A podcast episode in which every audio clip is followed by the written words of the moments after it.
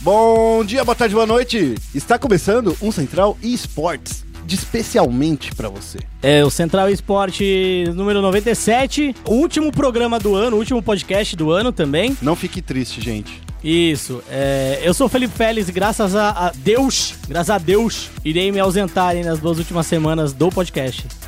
Mas Só do que eu não podcast. vou trabalhar. é. Só do podcast. Só eu do também vou me podcast, é. ausentar só do podcast. A gente vai estar aí ralando. E a gente volta na segunda semana de janeiro, tá? A gente não volta na primeira semana de janeiro, que é a semana do dia 31. Isso. Tá bom? A gente volta na segunda semana de janeiro de 2019, dia 7. É, a gente grava dia 7, né? E Isso. sai aí na- no dia 8. Então, ó, Isso. já fica esperando. Vai ter muito podcast especial de final de ano. A gente, infelizmente, como é um podcast de notícias, a Aham. gente não vai fazer dessa forma. Mas a gente vai trazer surpresas no ano que vem. Isso eu posso garantir. Vai? Vai. Eu não tô sabendo, não. Ah, mas eu não te contei, por isso que você tá Nossa, sabendo. beleza. Então é isso aí. É isso aí, vamos É começar aí isso. com o programa de hoje. É isso, né? Rodrigo Guerra aqui sempre me deixando O último a saber. das coisas, né? Tipo, você é tipo marido traído. É, é isso. Tristeza. Vamos lá, ó. Vamos falar do gi- é, dos, dos assuntos do programa de hoje. No giro de notícias, a gente vai falar da Blast Pro Series, que é, acontecerá em São Paulo, no ginásio de Ibirapuera. Aê! Semana passada a gente falou do Genoveva, né? da Isso, DreamHack. isso mesmo. E agora, nessa semana, a gente é, volta com outro campeonato de peso internacional acontecendo aqui em São Paulo. Bela escolha, a gente vai comentar mais sobre isso e a gente também vai falar do Felipe Mestre e do Henriquinho, que garantiram vaga pro Mundial de PES. Depois, cara, é, vamos dizer que foi uma campanha excepcional na PES League Sim. Sul-Americana. Olha só, e a gente ainda tem uma entrevista aqui, o Luciano Amaral, o nosso querido Lulu. Não é o Santos. É, o Luciano é o Amaral. Lu- ou o Lucas. É, não, mas é o, Ou o Pedrinho. ou o Luciano Amaral do ESPN Bom Dia, Ou apresentador da- da- dos canais ESPN. Ele esteve lá nessa classificatória para o Mundial, Isso. Entrevistou o Felipe Mestre e tá- vai trazer aqui as informações para você. A gente vai colocar aqui para você ouvir. Isso, ele também participou da transmissão, né? Vale Isso. ressaltar que ele participou da transmissão junto com o Batistuta! Nossa senhora, Batistuta! só vida boa. Batistuta! A gente vai- Tá gato, envelheceu bem pra caramba. Pegaria não pode falar ele? palavrão. Ah, não faz muito meu tipo assim, né? eu, eu, mas quem sabe se um dia, né? Nunca É, sabe. Nunca diga dessa É, no então, é, nunca sabe. Eu É. pegaria, deu um chavecaria, né? Porque não é muito legal você falar assim, ó, esse cara é meu brother? Pô, demais. Então. Imagina, eu sou brother do Batistuta. Imagina. Mano, você é louco. E ainda no, Giro de Notícias a gente vai falar da grande contratação da Boston Uprising, o Alemal. Alemão, Alemal. que va- vamos entrevistá-lo. Que é o entre aspas, tá? Ah. O entre aspas, Ah. bem aspadas. Ah, É o primeiro brasileiro que nasceu no Brasil, viveu no Brasil e está saindo do Brasil pra jogar o Overwatch League. Tem o Hydration, que é brasileiro, mas É. morou a vida inteira nos Estados Unidos e não sabe falar português. é, eu, a- a- na hora que a gente for falar mais sobre Isso. isso, a gente vai explicar certinho isso daí, mas não precisa de tantas papas pra resumir, não. né? É, a gente tá pode bom. resumir de uma maneira mais simples, né? Tá, tá bom, a gente vai falar aí do momento clutch, vai falar do retorno da Vivo Cage no Counter-Strike feminino com as minas do Barcelona, que eu adoro isso. A gente vai falar também do fim, do fim da Era de Ouro, uma pausa, né, É, do não- Virtus já- Pro. É, não era a era de ouro, já há um É- tempo, é, o mas... fim, o fim de toda a era do É, esporte. né? mas eu acho que é um dos times mais marcantes do Counter-Strike, não do CSGO só, Sim. é, do Counter-Strike de maneira geral. Foi uma tristeza. Acho que não, não tem muitas palavras assim pra dizer. Eu tô até quase lacrimejando aqui, pra falar a verdade, porque é um time É, vai, de respeito. Os vai caras- deixar saudade. Os caras vão deixar saudade. A gente vai falar também uma dobradinha aí né, no, no momento clutch, né? Uma foi do Counter-Strike agora. Isso. A Vivo Cage voltando também pro circuito do competitivo do Rainbow Six Siege. É, a gente vai falar também do BR6, né? E da Pro League. Olha, é, falaram semana que vem? Semana Se- passada. se- semana passada. Semana, falaram semana que vem. É, alguém. Pera aí. Falaram semana passada que a gente não tava dando atenção pra, pro Rainbow Six, né, É. Félix? Eu tenho até que, durante o programa, eu vou encontrar esse tweet que nos encaminharam. Ah. É, mas assim, a gente fez aqui a nossa meia-culpa, a gente vai falar bastante de Rainbow Six daqui pra frente, tá? E pra finalizar, no Foco Nexus, a gente vai falar do Hakim, nosso primeiro brasileiro também lá nos Estados Unidos pra jogar o quê? O quê? O quê? LOLzinho. É, Não é o primeiro brasileiro nos Estados Unidos pra jogar LOL, né? Não é- Não é? O baiano jogou. Ah, não, já, mas tô o falando de uma Túlio equipe jogou. americana, né? Que a Bigode Ué. Jackals era brasileira. Ué, mas tudo bem. Mas não era. Bem. Mas tudo Mas- bem, a gente vai falar aí, vai falar aí melhor. É que dessa- o precedente é diferente. É, isso aí. Mas e o Hakim também é o primeiro brasileiro jogando nos Estados Unidos. Não. Pela CLG. Ele Ah, jogou é pela CG É Academy. verdade, é verdade, Ó, tem razão. tá vendo? Tem razão, Que não era, tem razão. Era a segunda série. Era essa CLG Academy, E- digamos, hoje em dia. É, você tem razão. É, Tem e a gente vai razão. falar também da INTZ e PEN, que estão na final da Superliga e também finalmente acabou essa treta. Tá todo mundo escalado aí no CBLOL 2019. Glória a Deus. E aí a gente vai falar de tudo isso. Glória a Deus. Então fiquem espertos, porque tem muita coisa nesse programa e a gente só tem uma hora pra gravar. Então vamos lá. Vai ser uma carnificina que parece digno de um overtime de uma final. E daí?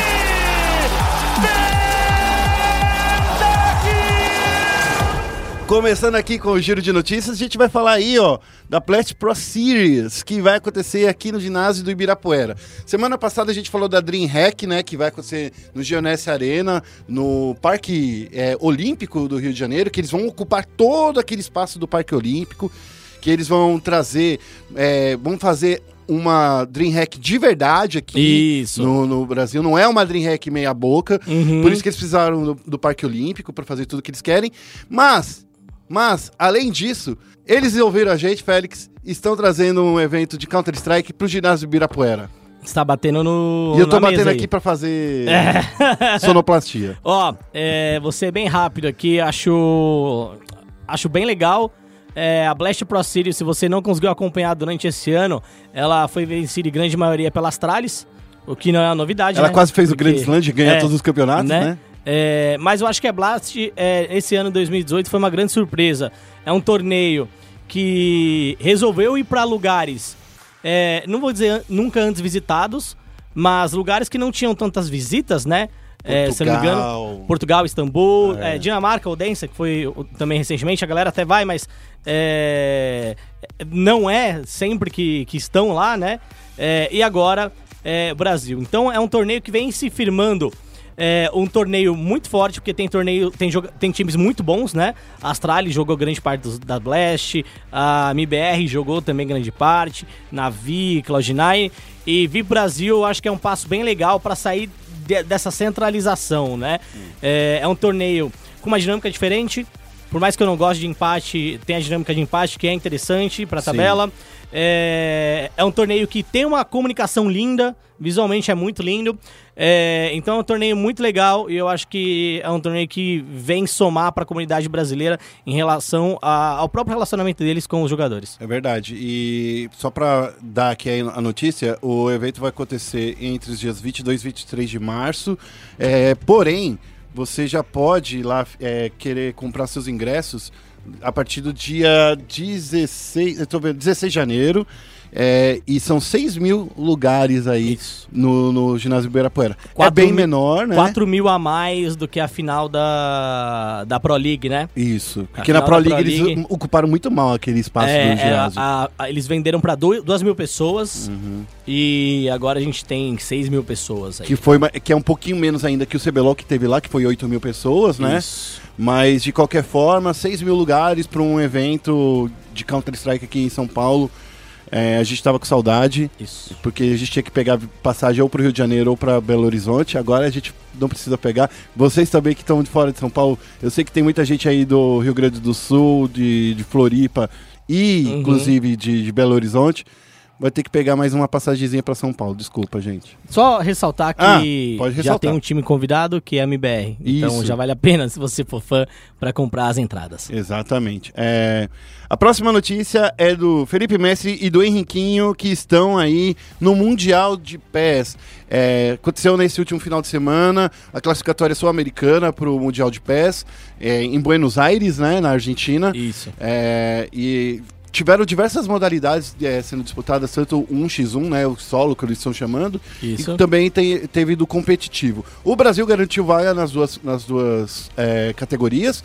É, no, no, no solo, a gente vai ser representado pelo Felipe Messi e pelo Henriquinho, né? Que é o, Fe- o Henriquinho, só pra você saber, ô Félix, ele é da Ferroviária. Isso, e o Felipe Mestre, ele joga pelo Corinthians. Isso. É tão engraçado quando a gente vê, né? Tipo, parece que são jogadores do, do, do, do clube de futebol É. mesmo, né? Ah, mas eu acho que é legal. Eu acho que é, os times de futebol se aproximando da modalidade de PES ou FIFA, eu acho que tem sempre a acrescentar, porque é uma extensão do modelo de negócio deles também, né? Uhum. É, então acho que é super válido e eu gostaria que isso fosse mais frequente até. É verdade.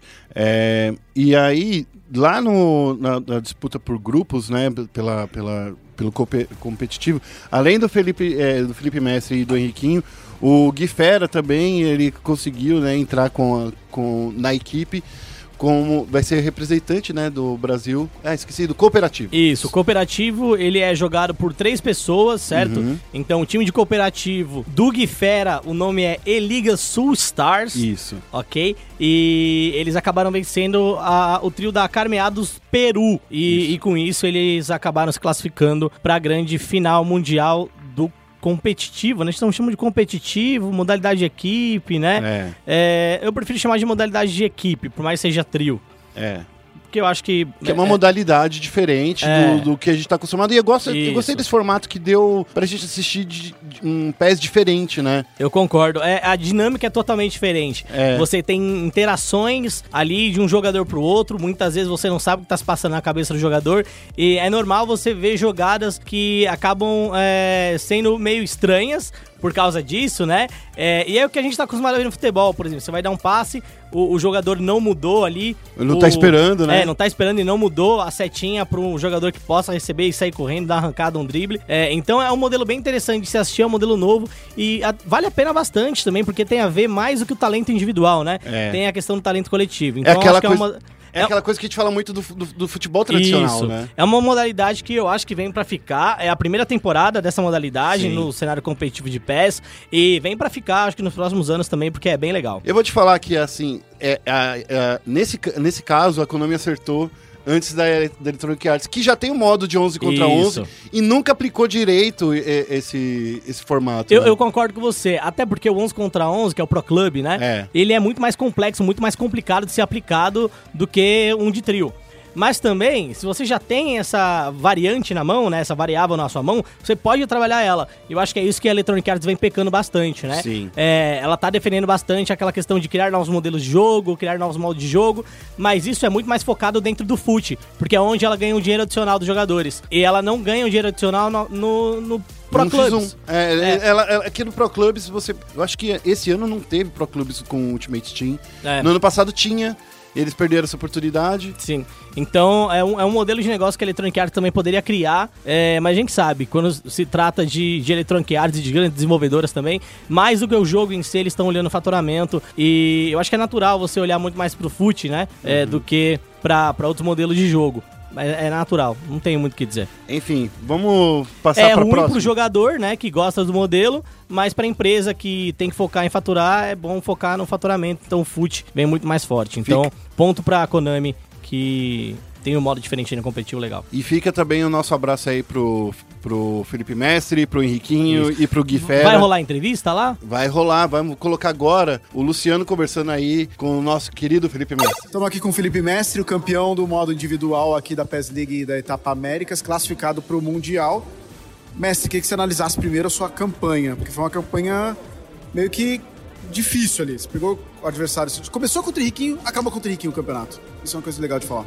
É, cara, é, e até conversei com ele isso daí, eu falei, pô, a gente, é capaz que o campeonato comece entre a gente e acabe entre a gente, né? Se Deus quiser, falei, né? Acabou acontecendo, né? A campanha, pô, totalmente complicada, né? Joguei sempre pelo resultado, buscando o resultado, né? Que é. Geralmente eu sempre saio ganhando, dessa vez eu sempre saí perdendo, consegui buscar. Meu, foi sofrido, mas eu nunca desisti. Sempre soube que eu poderia buscar e ganhar a partida. Graças a Deus deu certo. Os jogos mais difíceis foram contra os brasileiros, porque na semifinal foi contra o Alan, que foi um jogo ali que o Alisson acabou falhando e você fez um gol. E o último contra o Riquinho também, um jogo que pedreira, foi prorrogação e tudo mais. Assim, o, contra o Rei também, Ah, o Remo- apesar do placar ter sido 3 a 2 acho que eu joguei bem melhor que ele. Mas foi um jogo duro, óbvio. E contra o Alan, foi puta, um jogão, né, cara? Tipo, eu ganhando 3 a 2 ele entregou um gol. Eu ganhando 3 a 2 aí, tipo, me dá um escanteio daquele ali, um bate-rebate danado, danado, e eu apertando quadrado pra chutar e não chuta, sobra no pé do Fabinho, ele faz gol 3 a 3 Ali eu achei que eu ia cair fora. Porque eu falei, meu, me deu um abalo, porque tava, o jogo tava na minha mão quase, né? Era 89, já 90. Aí eu falei, putz, me deu uma bala, mas eu falei, não, vamos manter, vamos para cima. Acabou que eu fiz o quarto gol ali, deu tudo certo. E contra o Henriquinho, pô, vocês viram aí, jogo de alto nível, qualquer um poderia ganhar. Fala muito da experiência, da sua experiência jogando em jogos internacionais. Mas ainda fica nervoso, não tem essa como não ficar nervoso. Né? Ah, cara, o friozinho na barriga é que nem jogador de futebol, né? Todo jogador tem um friozinho na barriga ali para jogar, tem aquela vontade de, de jogar, né? Eu amo isso, cara. Eu amo jogar videogame, é o que eu escolhi para minha vida, então sempre dá um friozinho na barriga mesmo, porque a gente também sempre quer, quer ganhar, quer vencer, enfim. É Primeiro título internacional com o Corinthians. Você é praticamente campeão da Libertadores hoje aqui.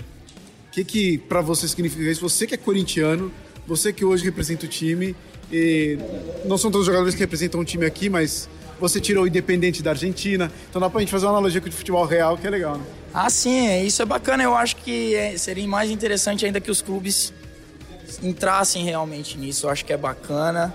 E porque o futebol digital tem tudo a ver com o futebol real, cara. É, é muito interessante. E, pô, felicidade ah, monstra, né, cara? Quase chorei por, por isso.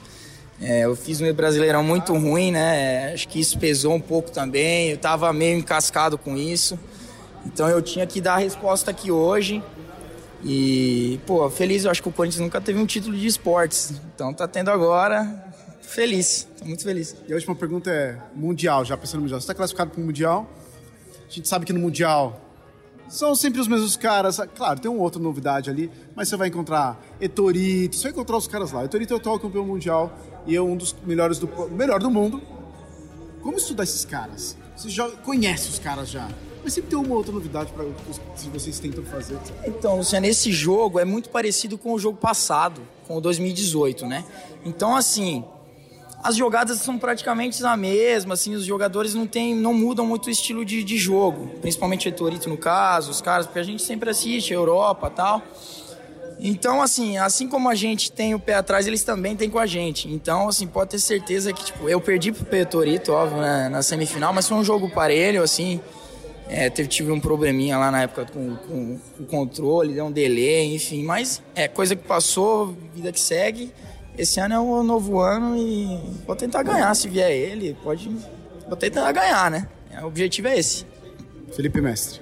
E vamos para a última notícia aí do dia. Vamos falar aí do alemão. Alemão. Alemão que está aí no Boston Rising Félix. É, é. Essa notícia aconteceu na última segunda-feira. Isso. Bem no finalzinho. A gente estava gravando o podcast quando ela aconteceu, olha só, então a gente está vindo aí Isso com mesmo. o delay de uma semana exata, é, né? Exato delay, né? É, de, delayzado aí. Mas é, é, você falou, e eu não ia colocar na pauta, mas realmente é, é um fato bastante histórico aí, a gente precisa conversar. O alemão, só para a galera ficar sabendo, é, ele vai jogar pela Boston Uprising na Overwatch League e então vai ser o nosso segundo brasileiro, segundo representante brasileiro aí a disputar o torneio, né? O primeiro é o Hydration, que que por mais que tem muita gente que critique, eu sou uma das pessoas que criticam Uhum. por ele por ele não jogar pelo, pelo time brasileiro quando rola o campeonato de, é, da Copa do Mundo do, do Overwatch, Uhum. por ele não se identificar com o nosso país, mas de qualquer forma o alemão aí é o nosso principal aí é, representante, o nosso segundo pre- representante na Overwatch League. Queria que você falasse um pouco sobre isso, Félix. É, eu se tivesse no RPG, eu seria o Chaotic Neutral, É, né? É, o, o Guerra seria o Neutral Evil. é. eu sou isso mesmo. É, então, o, o meu ponto de vista, eu, eu concordo com algumas questões. Então, por exemplo, o, o- por mais que o Adration seja o primeiro brasileiro a ter jogado é, Overwatch League, está jogando Overwatch League, ele não é o primeiro é, brasileiro oriundo da comunidade brasileira é, de Overwatch a jogar Overwatch League. Então, eu entendo essa questão de muita gente indicar ele como o segundo e muita gente indicar ele como o primeiro. Depende muito mais do prisma que você vai enxergar. É, mas vamos lá. Acho que o, o alemão jogando no Overwatch League é muito mais significativo que o Hydration. Porque quando você tem um rapaz, que um jogador que vem da comunidade, Que veio da comunidade sul-americana, né? isso, ainda mais uma comunidade periférica, né? A gente tem que ser bem franco com isso. É uma comunidade é, a parte do mundo do, do Overwatch, se você for ver. Por quê? A- os grandes times olham para as grandes regiões de contenders. Isso. Então eles olham para as academies dos times da Overwatch League que estão nos Estados Unidos, eles olham para as academies da China, para as academies da Coreia do Sul. É, Talvez um pouquinho para as academias da Europa, né? Sim, sim. E, e aí a gente tem o, o alemão indo para um time que não faz parte do bottom six, né? É um time que faz, faz parte da elite do Overwatch. Isso. Por quê? Eles terminaram a temporada em terceiro lugar. Então você fazer um teste, e ele fez teste, se não me engano, para o New York Excelsior também. Também. Então você fez um, um teste. Eles pa- também fizeram pela, pela Valiant também. É, vários testes ali. E aí você, beleza, não passou no New York Excelsior, porque eu acho que o jogo dele também não encaixa muito no Excelsior. Sim. E aí eles, ele vai para um time é, como o Boston, que ficou em terceiro colocado na quantidade de pontos, ficou atrás só da New York e da Valiant. Cara, é, é, é, é muito bom isso. Porque se ele for chamado, sei lá, pra. Xangai. Shanghai Dragons, pra Florida Man, times que ficaram no bottom, acho que a visão seria outra. Mas não, ele entrou pra um time da elite. É, então isso prova muito a capacidade dele, primeiro, e segundo, dos jogadores da Contender Sul-Americana, porque teve um argentino que também vai jogar lá, não lembro Isso. o nome agora. Então, assim, essa é a porta de entrada para que nos próximos anos mais jogadores é, da Overwatch Contender Sul-Americana possam fazer parte da Overwatch League também. É, fico muito feliz que isso tenha acontecido e eu acho que ele vai encaixar como uma luva no time do Boston Uprising. É isso aí, ó. Esse foi o nosso giro de notícias e agora a gente vai falar um pouquinho dos jogos de tiro em primeira pessoa. A gente vai pro momento clutch. Okay, team, follow my command. Vem cá, time, siga o meu comando e vamos falar aí. Ó, Que isso? ó, gostou, hein? Gostou. Siga o meu comando e vamos falar aí da Vivo Cage voltando pro competitivo feminino com as minas do bar, é, do Barcelona, né? Que agora é uma coisa que a gente vinha falando, inclusive, que a Aham. Vivo Cage tava pecando, porque desde que elas perder, eh, desde que eles perderam a line antiga com as meninas que que era a Amanda, a, a Isso, então, assim, é, eles perderam e ficaram muito tempo sem essa, sem essa equipe, né? Isso. Então agora eles retornaram aí. A equipe é formada pela, pela- formada pela AMD, pela Amanda, né? Não era essa, é, é, não era essa Amanda, né? Era a outra Amanda que eu tava falando, tá? Pela Amanda AMD. é porque são muitas Amandas, né? É que nem você falar, sabe o quê? Gabriel lá no CBLOL. Não, tudo bem, tudo bem. Não, não, não tá Você bom, tá concorda bom, comigo? concordo, concordo, concordo. Quem, Quem é seria, Gabriel? Quem seria eu se discordasse de você? Mas quem, quem é o Gabriel lá do CBLOL? Vários Gabriel, Então. vários Gabriéis. Então vamos lá. E quem é a Amanda do CS? Não sei também. Tem muitas Amandas também. Tem, é, tem muita Amanda. Então vamos Essa lá. Amanda a gente conhece, claro, Essa- mas. A AMD a gente conhece, É. ó. A, a escalação é formada pela Amanda, pela Gabriela Gabs, né? é, pela Ana Claud- é, Cláudia Aninha, pela Cheyenne Achai, né? E a Karina K. Takashi. Essa é muito Isso. bom. hein? Takashi é um nome legal, É, né? Takahashi. Takahashi. É. Uh, O. analfabeto. é, o, o- o que eu acho sobre isso? Acho que não somente volta com o time feminino, que era bastante o que é, a gente tinha notado que o patrocinador queria, Vivo queria, né? Olhando dos bastidores, mas também é um time feminino que vai de encontro também com as bandeiras que a própria Vivo quer defender. Então, é, a gente teve lá o My Game My Name, que foi apoiado pela Vivo. Então é uma causa feminista dentro do, Do esporte. esporte. E o time anterior, por mais que é, é- seja o melhor time, né, feminino do Brasil, era um time que não compactuava com essas ideias. A gente teve o caso da Olga, né, que o time anterior da Vivo Cage é, foi dispensado justamente por esse atrito em relação à Olga, né? Sim. É, a Olga jogou um torneio feminino e eles, por mais que o ex-time da Vivo tenha vencido, ficou aquela coisa, ai, mas ela não podia jogar, porque ela não nasceu menina, entendeu? Exato. É, e esse time do, do Barcelona, né, foi, foi justamente o time que defendeu a Olga, porque elas Exato. jogavam com a Olga.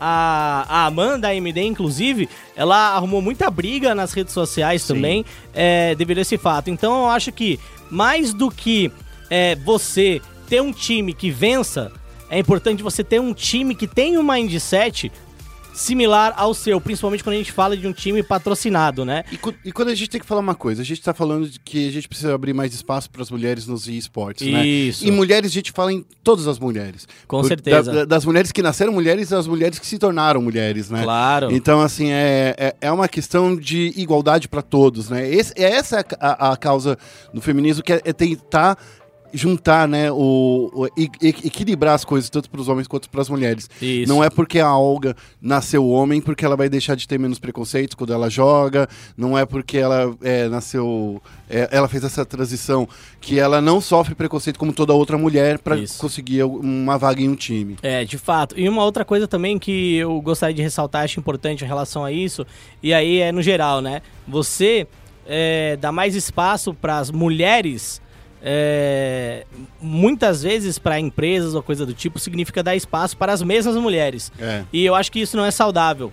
É, é claro que você tem pessoas importantes que têm voz e uma voz forte, mas chamar sempre as mesmas pessoas, por exemplo, para um evento, para falar de feminismo, é, é bater em teclas que essa pessoa já bateu e falar de experiências que essa pessoa já falou. Então acho que é interessante você também dar voz e suporte para outras mulheres também. É, então acho que é interessante a Vivo fazer essa movimentação e não ir atrás do time com que eles já tiveram rusga. Por mais que seja o melhor time, como a gente vem falando e tal, é, são meninas que vão receber aí o investimento da Vivo e vão, ó, claro, né, melhorar o seu jogo, tentar conquistar títulos e mesmo não conquistando, vão ter todo o apoio, todo o suporte, toda a exposição. Ó, só para falar um pouquinho mais, dar um pouquinho mais de contexto, é, tem duas, duas, dois pontos que eu queria falar.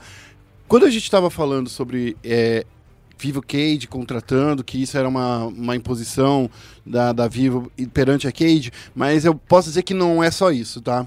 Porque eu conversei um pouco com o Edu, com o Edu Kim durante a Gamecom, Ah, que legal. que, que rolou um, um painel sobre feminismo no mundo dos videogames, né? Aham. É, e, e uma coisa que, que, ele convers- que a gente conversou muito foi sobre oportunidades de meninas jogarem é, no, no, no- clube dele. Aham. E eu falei assim pra ele, mas Edu, você quer fazer alguma coisa? Mas, por exemplo, por que, que não teria uma menina na sua line de, de League of Legends? Ele falou assim, olha, a gente já tentou diversas vezes, conversamos com algumas meninas, mas chega na hora H de colocar elas no palco, elas fogem. Daí eu assim, mas não é porque elas fogem que você não tem que colocar a menina na line Sim. né? Porque eu acho que eu- eu- essa sementinha que eu plantei na cabeça dele, talvez. Eu espero que tenha, tenha sido eu, com alguma coisa que ele já tinha adubado antes, vindo lá Uhum, da, claro. da, da primeira line feminista. É, Feminina. o- é, eu, eu posso até complementar uma coisa que eu também aprendi recentemente. Eu não quero que que soe é, com um momento de, como eu posso dizer, de merchan ou aproveitador e tal. Por quê? A gente tá com o Tilibra Kings and Queens, que é Sim. o nosso reality show. E o que eu percebi, que a gente fez um processo seletivo que ele, ele é independente de sexo podiam se inscrever e tal. E aí, a gente teve é, um número de inscrição, é, não vou dizer muito superior, a gente teve um número de inscrição masculino superior ao número é, de inscrição de meninas. Mas também, na hora H, muitas meninas acabaram desistindo também. E aí, uma coisa que eu comecei a ver, eu comecei a entender é, por mais que existam bastante mulheres jogando, e não só Clash Royale, League of Legends também, Counter-Strike. CS, todo tipo de jogo, quando a gente fala do competitivo, muitas vezes essas meninas, elas não sentem que o cenário competitivo é o lugar para elas. Por mais que elas desejem estar lá, elas não sentem, algumas podem não sentir que é o lugar para elas. Por quê? Porque qual é a representação que elas têm hoje? Quando- Elas serão representantes. é, né? quais são as experiências que elas têm de outras meninas que tiveram no lugar que elas gostariam de estar? As experiências são negativas. É. Então, é, é muito. Acho que tem um pouco a ver com a questão de é, negros nas universidades, né? É. Ou pessoas é, da periferia nas universidades. Muitas vezes, você. As pessoas da periferia olhavam para a universidade, eu digo isso pelo meu pai, né? Meu pai, ele, ele morou num, numa região periférica lá de São Bernardo, chama DR. E aí, ele até falava pra mim, pô, eu entrei na faculdade e tal, porque eu jogava futebol, mas eu sentia que muitas vezes aquele não era o meu lugar. É, entendo. Por quê? Porque tinham poucas pessoas como eu lá.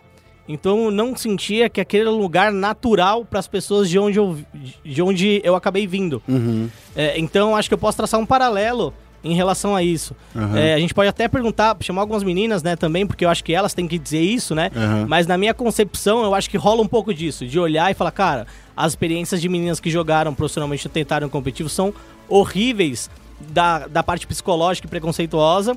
Gostaria de estar, mas sinto que não é o meu lugar, entendeu? Porque é, é, o, elas nunca viram antes essa coisa, né? Então, é, de, de, de estar lá. E quando está, você percebe que você é hostilizado, Sim. é, que você não é bem- bem-vindo. Bem-vindo, bem quisto. É, então. O ambiente de negócio também, por exemplo, ah, vai numa gaming house com mais seis moleques, é, então. ou oito, cinco, já é estranho também. É, o próprio. É, é isso. É, é, todo um uma série de fatores, é, é toda uma conjectura, né? Isso. Então, mas enfim. Bom, é, e o outro ponto é que. Esse, enfim, foi cala a boca, Félix. Não, enfim, é porque é, que é pra partir pra próxima. Pra partir pra próxima, porque a gente já tem aí, ó, alguns É, minutos. não, é, e a gente tá, esse programa tá muito cheio. Mas, ó, só pra finalizar, é, Félix, é, eu queria é, desejar boa sorte aí pra essa equipe, que elas consigam Toda muitas sorte. vitórias. E vamos partir pra próxima. E parabéns, né? Parabéns, parabéns pra Vivo Cage, que conseguiu achar uma outra line que eu garanto, se elas continuarem jogando juntas, do jeito que elas jogaram lá na Gamecom, Sim. elas vão. Elas têm um futuro brilhante aí. É, parabéns pra Cade e parabéns pra elas também, né? Que fizeram Exato. por, por merecer há um tempo já É. batalhando aí. E sem falar que não, não, não deixa a tag morrer, tá? É, o não, Barcelona não pode deixar morrer. Essa tag, tag é top. Essa tag é top. É, a próxima notícia que a gente vai falar é da Virtus Pro. Enquanto a gente fala de alguém chegando no cenário, a gente fala de outro alguém se É, despedindo. mas não só outro alguém, né? É, é alguém muito marcante pro cenário, né? É, a Virtus Pro, acho que foi. Eu acho que foi o time mais histórico da época do 1.6. Sim. É, internacionalmente, tá? Não, no- nacionalmente, Brasil foi a MBR. Eu passei por muito tempo achando que a Virtus Pro, inclusive quando eu vim trabalhar aqui Aham. na ESPN, eh, quando eu não- ainda não tinha me aprofundado tanto no mundo dos esportes, Aham. eu achava que a Virtus Pro ainda era o maior time de, de É. Counter-Strike, por causa era daquela época do 1.6, Sim, sim. que eles eram dominantes demais. Sim, o Neil é, foi considerado aí, é, é considerado por muitos, né, o melhor jogador do 1.6. De todos os tempos, de- né? da história do 1.6. A gente tem o, o Pacha Bíceps também, que é uma grande figura, uma grande personalidade. É... Assim, são os dois jogadores que eu tenho mais relação, assim, né? O, o Pacha eu acompanho nas redes sociais, eu, eu gosto bastante dele, ele é bem engraçado e tal. É, e é muito triste ver isso acontecendo, né? O time ele É. já tinha o Snacks, né? Ele tinha saído antes já. É, e assim, eu acho que que é o fim de uma era. É o fim de uma era. É o Eu- fim de uma era que já vinha deixando saudades. Né? É que a Virtus Pro, ela, ela tinha uns momentos de alta, mas é, os momentos de alta dela era contra times muito menores do que ela, né? Era tipo numa num campeonato com time, sei lá, do Tier B, do Tier C, do, do, do Counter-Strike norte-americano. Tal. Era só nessas ocasiões que a Virtus Pro conseguia vencer. E Sim. só que nos últimos tempos eles começaram a perder, inclusive, para esses times, né? Por Tier B, por Tier C, e daí, cara, se for para continuar desse jeito, eles preferiram não seguir em frente. Mas de qualquer forma, a, eu acho que a AVP ela deixa um pouco, um pouco de, é, dessa lembrança saudosista, né? Porque é, eles tiveram o, o como, como posso dizer, um passado muito é, ilustrativo de como você pode crescer sem ser gigante. Né? Porque a, Virtus Pro ela nunca foi do tamanho de uma Astralis, ela nunca foi do tamanho de uma Fnatic, Hum. mas ela sempre teve uma torcida cativante, sempre foi muito próxima do seu, dos seus jogadores, né? É isso. É, nessa reta final da Virtus Pro, né? Pelo menos o time que eu que, que eu lembro bastante é com Snacks, com Taz, o Pacha Bíceps, o Nil, Bialy. É, então acho que essa é a galera que a gente olha e fala, nossa, os caras são animais, assim. Eles já não estavam juntos, né? Todos eles eram russos, né? Todos eles É, eram poloneses. russos. Poloneses. Poloneses, é. E então assim é é triste, né? É triste pro para quem curte o- os caras assim. é, eu recentemente olhava muito mais pela piada, né? O Taz já era pai de família, o Pacha também pai de família. Ah, mas é- é- é- eles sabiam dividir muito bem essas coisas, né? E, Sabiam. e compartilhar com a comunidade, né? Sabiam? E, e, assim, até hoje, eu acho que foi Snacks ou Taz, é, ou Pacha. Putz, acho que os três fizeram isso de. É, eu não lembro a cena, eu queria tanto lembrar. É, tavam, eles ganharam de um time e aí a torcida começou a vaiar. Ele falou: "Ô, "O que vocês estão vaiando, velho? Vocês estão vaiando? Os caras estão aqui lutando como a gente tá lutando, dando sangue, é, querendo vencer. Vocês não, não podem fazer isso, vocês não têm o direito de fazer isso. É. Eu acho que foi. Eu acho que foi o Taz, se não me engano, que falou isso. E, cara, é, é de um profissionalismo, é de Uma uma, né? maturidade, maturidade, uma humildade que só a idade também pode trazer. E eu não gostaria de ver eles fora do cenário. Acho que eles de algum jeito vão fazer parte é, de alguma forma do esportes, do esporte, seja numa nova formação como manager, técnico, sabe-se lá como, Sim. mas eles não podem sair do, do cenário do esporte, eu acho que isso não vai acontecer. Bom, eles têm até o final de janeiro aí pra decidir pra onde eles vão, né? Que é quando fecha essa segunda, ja- entre aspas, janela de transferência pra 2019, né? Porque não é uma janela de transferência, os times são ab- podem estar abertos pra jogar qualquer coisa, mas como acabou a Pro League, antes de chegar a próxima Pro League, eles podem entrar em qualquer time, quem sabe aí nessas posições aí que o Félix falou. Isso. Mudando de Counter-Strike para Rainbow Six, agora a gente vai falar da nova line da Vivo Cage. De novo, parece até que é o programa patrocinado, mas não é. Não, se não fiquei com essa impressão. Mas a Vivo Cage tem uma nova line de, de Rainbow Six aí, que é formado pelo Neil, pelo Dreus, pelo Lume, pelo Ruivox, pelo Fred Kiowax e o Silent. O Silent que eu conheço, esse pelo menos eu conheço. É, e o técnico é o Adam The Coach. Isso. Essa line tava junta antes, ou, ou Essa- line nova? Como é que é esse negócio? Essa line, ô Félix, pelo que eu entendi, é, é um, é um meio que um catadão, né? Do. do, do, aí? Hum. Do- da Série B, mas se eu não me engano, eles es- já estavam jogando junto. Se Aham. agora eu não sei da puxar da onde, mas eu consigo Tá. puxar aqui enquanto você vai, vai, vai elaborando aí o assunto. Na- nossa, muito obrigado, Guerra. Gostou? Assim que se faz mesmo, maravilhoso. Joguei a bomba na É, sua mão. É. Bom, é, vai lembrar que a Vivo ela já fazia parte, então ela está voltando aí ao circuito. É, eles saíram em 2017. é, 2017 vai fazer um ano, mais ou menos, que eles acabaram saindo do, do circuito de Rainbow Six. Eles retornam agora com esse que a gente pode chamar de catadão, certo? É, mas honestamente, um time como a Vivo Cage também, ela tem scouts, ela não vai dar ponto sem nó. Então, eu acho que pode ser um time que vá surgir no próximo ano e meio. É um cenário que eu vou dizer que muitas vezes é instável, né, Guerra? É, por mais que a gente tenha times fortes, times grandes e internacionais, você olha alguns times e esses times acabam sendo é, performando abaixo da expectativa, alguns deles é, beirando ali quase o, o rebaixamento, né? Times grandes do Brasil, inclusive a Red Canids acabou sendo rebaixada, né? No, no Rainbow Six. Então é, é válido a gente entender que é um cenário é, que tá começando, por mais que a gente a- esteja acompanhando há dois anos já, é um cenário que tá começando. Então, novos talentos são sempre bons, né? De você encontrar e investir. Ó, o Ó, Lu- enrolei bem, hein? Ah, consegui, se enrolou bem. Obrigado, É, obrigado. o Lume tava no Team Synergy, é, é, é realmente um catadão aí, né? Que Aham. é do, do, do, do pessoal que tava no time B. Entendi. O Lume tava no Team Synergy, o. Ah, agora perdi, perdi o e-mail aqui. Mas enfim, é, é um catadão que era da Série B, mas a, a equipe, pelo que eu ouvi falar semana passada e na anterior. Só pra avisar aí um spoiler que vai vir semana que vem aí pra você que não vai ouvir o, o Central Esportes, mas vai ficar sabendo de tudo lá que acontece no, no espn.com.br barra esportes. Isso, agora vamos fazer o seguinte, vamos falar então...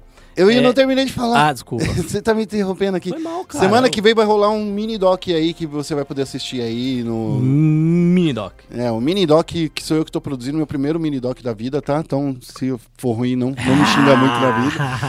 Mas, é, é, é, um- é uma equipe aí que todo mundo falou que essa vi- é, a equipe da Vivo Cage tá vindo forte aí, que se eles conseguirem se azeitar direitinho, se ajeitar, né? Aham. Azeitar e ajeitar.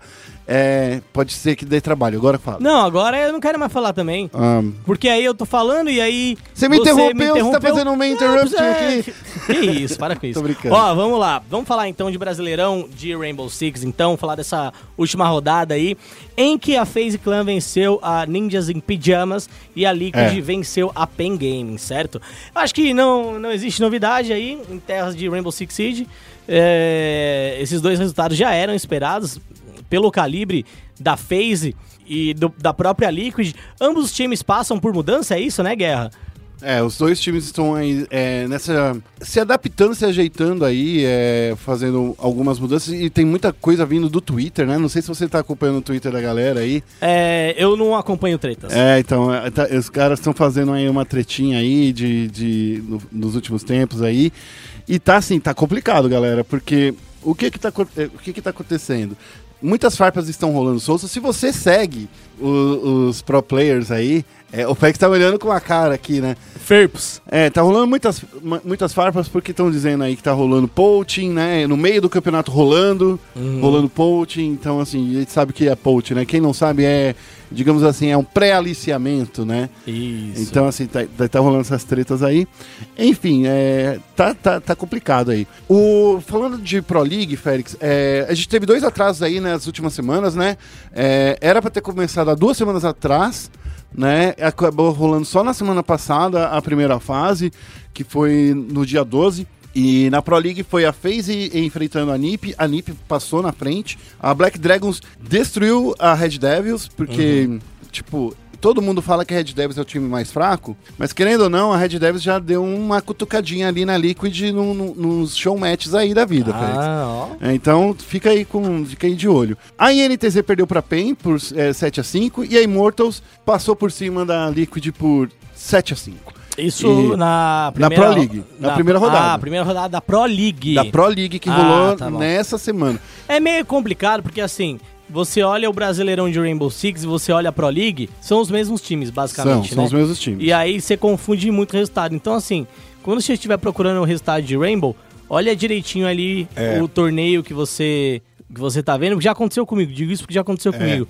Dá- às vezes dá uma confundida porque são os mesmos times, né? E é muita partida na mesma semana. Né? É. No Brasileirão, que rolou essa semana, foi outro confronto, assim, muito parecido, né? Que foi a FaZe Clan contra Ninjas em Pijamas. Isso. né? E daí também foi uma vitória aí da FaZe. E na outra foi a Tchenico de aquilo que você tinha dito lá no começo, né? Do, do programa. Então, assim, com- complica pra gente, porque assim, tem às vezes e é, embates que são os mesmos, né? Que aconteceu Isso. na Pro League e na, na coisa, né? na- É. Aí você fica meio confuso, mas assim, acho que é legal acompanhar ah, ambos os torneios. Se você não tiver muito tempo de acompanhar, eu acho que a Pro League talvez seja um. É o mais fácil de você ver os VODs. É, um, um- um torneio mais tranquilo de você ver, rever e, e curtir. Tá bom? É, ó, só pra fa- avisar também a galera que o, a Casa de Campo e Oregon, a galera tá, pelo menos que, que tá jogando, a gente andou conversando, são os principais mapas brasileiros eh, hoje em dia. Até Eu pensava que era, La que Casa era mais Papel. banco, né? Eu pensava que o pessoal. É, La Ah. Casa de Papel. É o banco. Meu Deus do céu. Mas Eu pensava que o brasileiro gostava muito do banco e do consulado, mas na- eu tava conversando com os jogadores, estão falando aí é, do, do Clubhouse aí, que agora tá entrando aí na, na casa de campo, né? Que é a coisa mais bacana aí pra, pra galera. Então, eu já, eu já estou aprendendo mais e eu tô cumprindo aqui a minha promessa. Agora, ih, eu falei que ia falar o nome do nosso ouvinte aqui, Félix. Peter Sky. O Peter Sky, o Pedro Valente É. aqui, nosso. Pedro Valente. Puxou nossa orelha, a gente pede desculpa aí, não só pra ele, É, mas por toda a comunidade é, aí do puxou nossa Six. orelha, mas também deu aquela famosa mamada na gente e eu fiquei muito feliz, né? É. Falou que a gente é o melhor podcast. Você falou isso Eu mesmo? hoje falei, velho. Ele falou que é o maior, melhor podcast hoje, pô, fico muito feliz. Escutar isso é muito bom, sabia? Ler, escutar É. a galera falando assim pra gente, que tipo, É muito bom. significa que a gente tá vendo que a chegada do podcast no Spotify, né, que é um dos Isso. recados que a gente dá no final do programa, a chegada do podcast no Spotify nos ajudou muito, Félix, de uma maneira, tipo, de trazer novos ouvintes, né? É isso. Então, assim, obrigado aí de novo, Pedro Valente. E Desculpa o palavrão aí. É, Viagem. Ai, meu é, eu Deus. tô falando as gírias da Ah, comunidade, tá entendeu? falando de da comunidade. Se fosse uma outra comunidade que não usasse essa gíria, é... Ninguém ia... eu não ia falar. É, ninguém ia falar. A, gente- a comunicação é, é a ciência É assíncrona. de se. É isso, é a ciência de se fazer entender pro público que você quer que te entenda. Exatamente. Entendeu? Ó, muito obrigado de novo a todo mundo da comunidade. A gente vai continuar assim, acompanhando os torneios. Eu não sei se nesse final de semana, deixa eu até acompanhar É. aqui, abrir de novo a página, Félix. Vai lá, vai se lá. nessa vai semana lá. aqui, ó. Essa semana ainda não tá definido se vai rolar, pelo, pelo que eu tô vendo aqui, tá? Se vai rolar a. Eu acredito que sim. Né? É Só se tiver algum problema muito grande de. de- O problema que tava rolando na Pro League é que o patch não tava funcionando no servidor é, da Pro League. Então, por algum motivo, não tava rolando nas semanas anteriores, por Hum. isso que tá com esse atraso aí na Pro League. Mas aqui no- nas, nas páginas é, oficiais aqui do, do campeonato não mostra se vai rolar nessa semana. Se rolar nessa semana, fique esperto aí no nosso site que você vai acompanhar tudo, tá? É isso Tá aí? bom. Vamos agora. Beleza. Vamos falar agora um pouquinho de League of Legends, Félix? Vamos focar o Nexus? Bem-vindo a Summer's Rift. E no Foco Nexus a gente tem aqui três assuntos também rapidinho. A gente não quer é, enrolar você, nosso querido. É. Eu, Ouvinte. eu queria falar de mais coisa. Mas. O... É que a, a pauta tá grande, você reparou? É, ah, reparei, mas eu queria falar de mais coisa. Do- Mas, mas dá pra falar na hora da escalação. Vamos falar na hora da escalação. Dá pra falar, então. é. Então vamos falar aí, ó. Vamos falar do Hakim voltando aos Estados Unidos. Olha só, pra jogar. Você viu a foto dele? Eu vi, mano. Nossa, o maluco Que é gato isso? demais, Cara, é parceiro. muito gato. Meu Hakim, Deus, ele é, ele é gato, hein, mano? Ô, Cara, nossa senhora, Hakim, velho. É, é, eu, assim, eu quero falar uma coisa, antes de entrar no assunto de verdade. Hakim tava jogando lá na Pro League, né? Na Pro League, na, na, na Liquid, fazendo uma streamzinha Ah, bonitinha. aham. Daí chega atrás o Double Lift. Isso aqui é muito foda, cara, de ver. Chega atrás do Double Lift e fala assim: pega uma placa e escreve Double Lift maior que BRTT. É, eu vi, eu vi. Cara, que sensacional. Obrigado, Hakim, por você proporcionar coisas como essa pra gente. É, olha, é, eu queria levantar alguns pontos em relação a isso. É, primeiro, eu acho muito bom e muito importante e inteligente da parte do Hakim. Pelo que eu entendi, ele que foi procurar um time. É, ali ele que tomou a não saiu, iniciativa. ele que tomou a iniciativa. E eu já venho defendendo há um tempo, até tuitei isso daí, é, que eu acho que o- os jogadores brasileiros só vão evoluir depois que eles souberem da mediocridade do nosso cenário. É verdade. Tá? E eu digo isso porque, assim, se olha pro cenário brasileiro hoje, a gente não tem conquista nenhuma. A conquista que a gente teve, sabe que foi uma vitória sobre a Lions, um- uma, vitó Uma, vitória sobre a IDG, EDG. mas nada, isso não é É. concreto. E assim, se você falar dos torneios extintos, a gente tem Ah. os International Wildcards aí que não valem nada, que valiam vaga, que era classificatórios, né? Era, seria a mesma coisa que a gente fala assim, pô, a gente se classificou, ganhou, levou o título de classificador. Uhum. Então foi isso. É, e vai falar do Rift Rivals. Que vamos combinar que. Cara, É, então assim, é, tem que entender e partir de um ponto que, cara, o nosso cenário hoje, ele é um cenário que é o bottom do bottom, certo? No último torneio internacional a gente perdeu Isso. pro Japão. É, então, os jogadores que estão aqui são jogadores que necessitam de melhoria. verdade. Entendeu? São jogadores que necessitam melhorar o trabalho deles. É, e eu não tô dizendo isso não desmerecendo jogador, o tá, jogador. Félix? Eu vou falar que tem gente de comissão técnica também que poderia fazer uma coisa como essa que o Hakim fez. Chegar Claro. uma... que Eu já falei isso várias vezes aqui. Você já falou.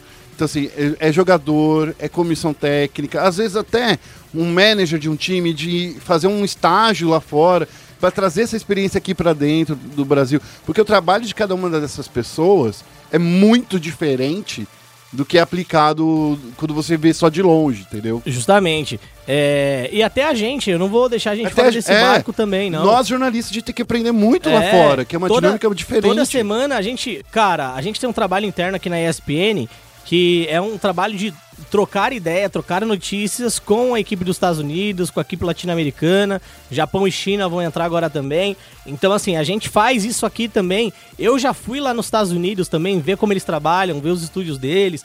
Então, é algo necessário. E eu não tô falando necessário só para os jogadores, para todo mundo dentro dessa cadeia. Então, o, eu acho que esse movimento do Hakim foi um movimento muito inteligente. É, e aí vocês podem pensar, ah, mas o cara vai ser reserva do Hakari, reserva... não, não. Meu amigo, Ele vai estar dentro da, É. da, da Liquid. meu amigo, é, hoje a Liquid é o maior time dos Estados Unidos. Quando a gente Sem fala de dúvida. League of Legends, né? Sem dúvida. É, o time mais rico também. A TSM, vou ser muito franco, ficou muito pra trás. A TSM hoje ela é o terceiro time ali atrás de Cloud9, Liquid e dependendo do que acontecer ano que vem, pode ficar atrás da 100 Thieves, certo? É, a 100 Thieves que também tá apostando muito, né? É. Eles anunciaram uma contratação gigante na, na, pra line de LoL, Sim. mas eles eu fiquei eu li também uma, uma matéria muito legal inclusive no site deles né, entra lá no, no Uhum. site deles é, que eles falam que eles fizeram uma contratação gigantesca de equipe técnica de, de pessoas que estão vindo da Coreia da Europa do, do próprio dos Estados Unidos então assim olha só eles estão fazendo Sim. uma coisa muito grande continua É, e é um cenário que, depois da franquia, se tornou milionário, multimilionário, bilionário, sei lá quais números. Por quê? Porque eles estão importando todos esses talentos de outras regiões. Todas essas pessoas têm muita experiência. Então, é, o que o Hakim vai ter possibilidade de ter contato lá é algo que nenhum brasileiro tem contato aqui. Quando a gente vai importar alguém, a gente importa, tipo, o resto do resto do resto. É, por exemplo, o Lucy, certo? O Lucy veio pra cá. Claro que não vou chamar o cara de ruim. Mas é um cara que se você é o que olhar... sobrou nessa janela É, se você olhar pra Coreia do Sul, é o que sobrou na janela. Você vê, por exemplo, é, a, a Turquia... O... Contratou o Wolf. Contratou o Wolf, o, o time do... Ah, esqueci o nome dos caras. Super massivo É, Supermassive, obrigado. Contratou o, o Wolf, que é um ex-campeão mundial da SKT. É. Então, assim, os caras têm mais dinheiro que a gente pra investir. A gente não tem dinheiro pra investir, é ruim, é ruim. Mas por que será que a gente não tem dinheiro pra investir? Aí tá a pergunta. Será que é porque ah, o Brasil tem pouco dinheiro no geral? Porque a Turquia é pequena. Se a gente for pegar a economia global, a Turquia também é quase nada. A Turquia, ela tá Entendeu? espremida entre a Europa e a Ásia, né, É, cara? então, assim, o- a, o- a- a Europa e o Oriente Médio. A gente precisa olhar pra dentro e falar: todos nós precisamos melhorar para esse cenário melhorar, certo? Todos temos problemas em relação ao nosso trabalho, todos temos defeitos, entregas defeituosas que precisam ser melhoradas. No caso do Hakim, é, ele foi lá e se predispôs a ficar lá nessa situação. E ele não tá vendo o que ele vai ser em um ano. Ele tá vendo o que ele vai ser em dois anos, três anos. Quais as oportunidades, as portas que isso vai abrir pra ele. Só pra você ter noção, a repercussão do anúncio dele foi maior do que a do Core JJ, ex-campeão mundial de League of Legends, Sim. e que a do Jensen, juntos. Juntos. Se você for pegar número, de Somar o número de compartilhamento. no Twitter, rede social, o Hakim deu mais que os dois juntos. Isso significa uma coisa também. Significa que ele tem uma base de fãs bem grande. Claro, com certeza. E significa que isso é um bom negócio pra Liquid. De fato. De fato. É isso. Porque assim, ela descobriu que, tipo, pô, você vai. Você olha uma, uma stream do Hakim, é 20 mil pessoas assistindo.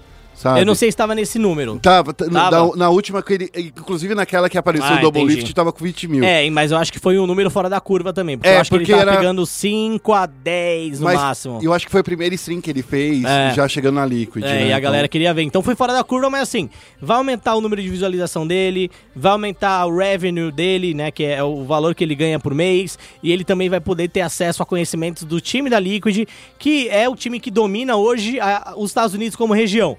Pode ir péssimo nos torneios mundiais, e realmente E vai foi, mal, né? e foi, mas que, que decisão dele. E é um cara que eu já vinha falando há um tempo que ele precisava melhorar, que ele precisava polir mais o jogo dele. Ele tem um jogo muito bom com alguns campeões específicos, Vladimir, Zillian, mas com outros campeões mais average, mais standard, ele não fazia um trabalho tão bom assim. Bom, é, vamos passar para a próxima notícia. Vamos falar aí da escalação do CBLOL.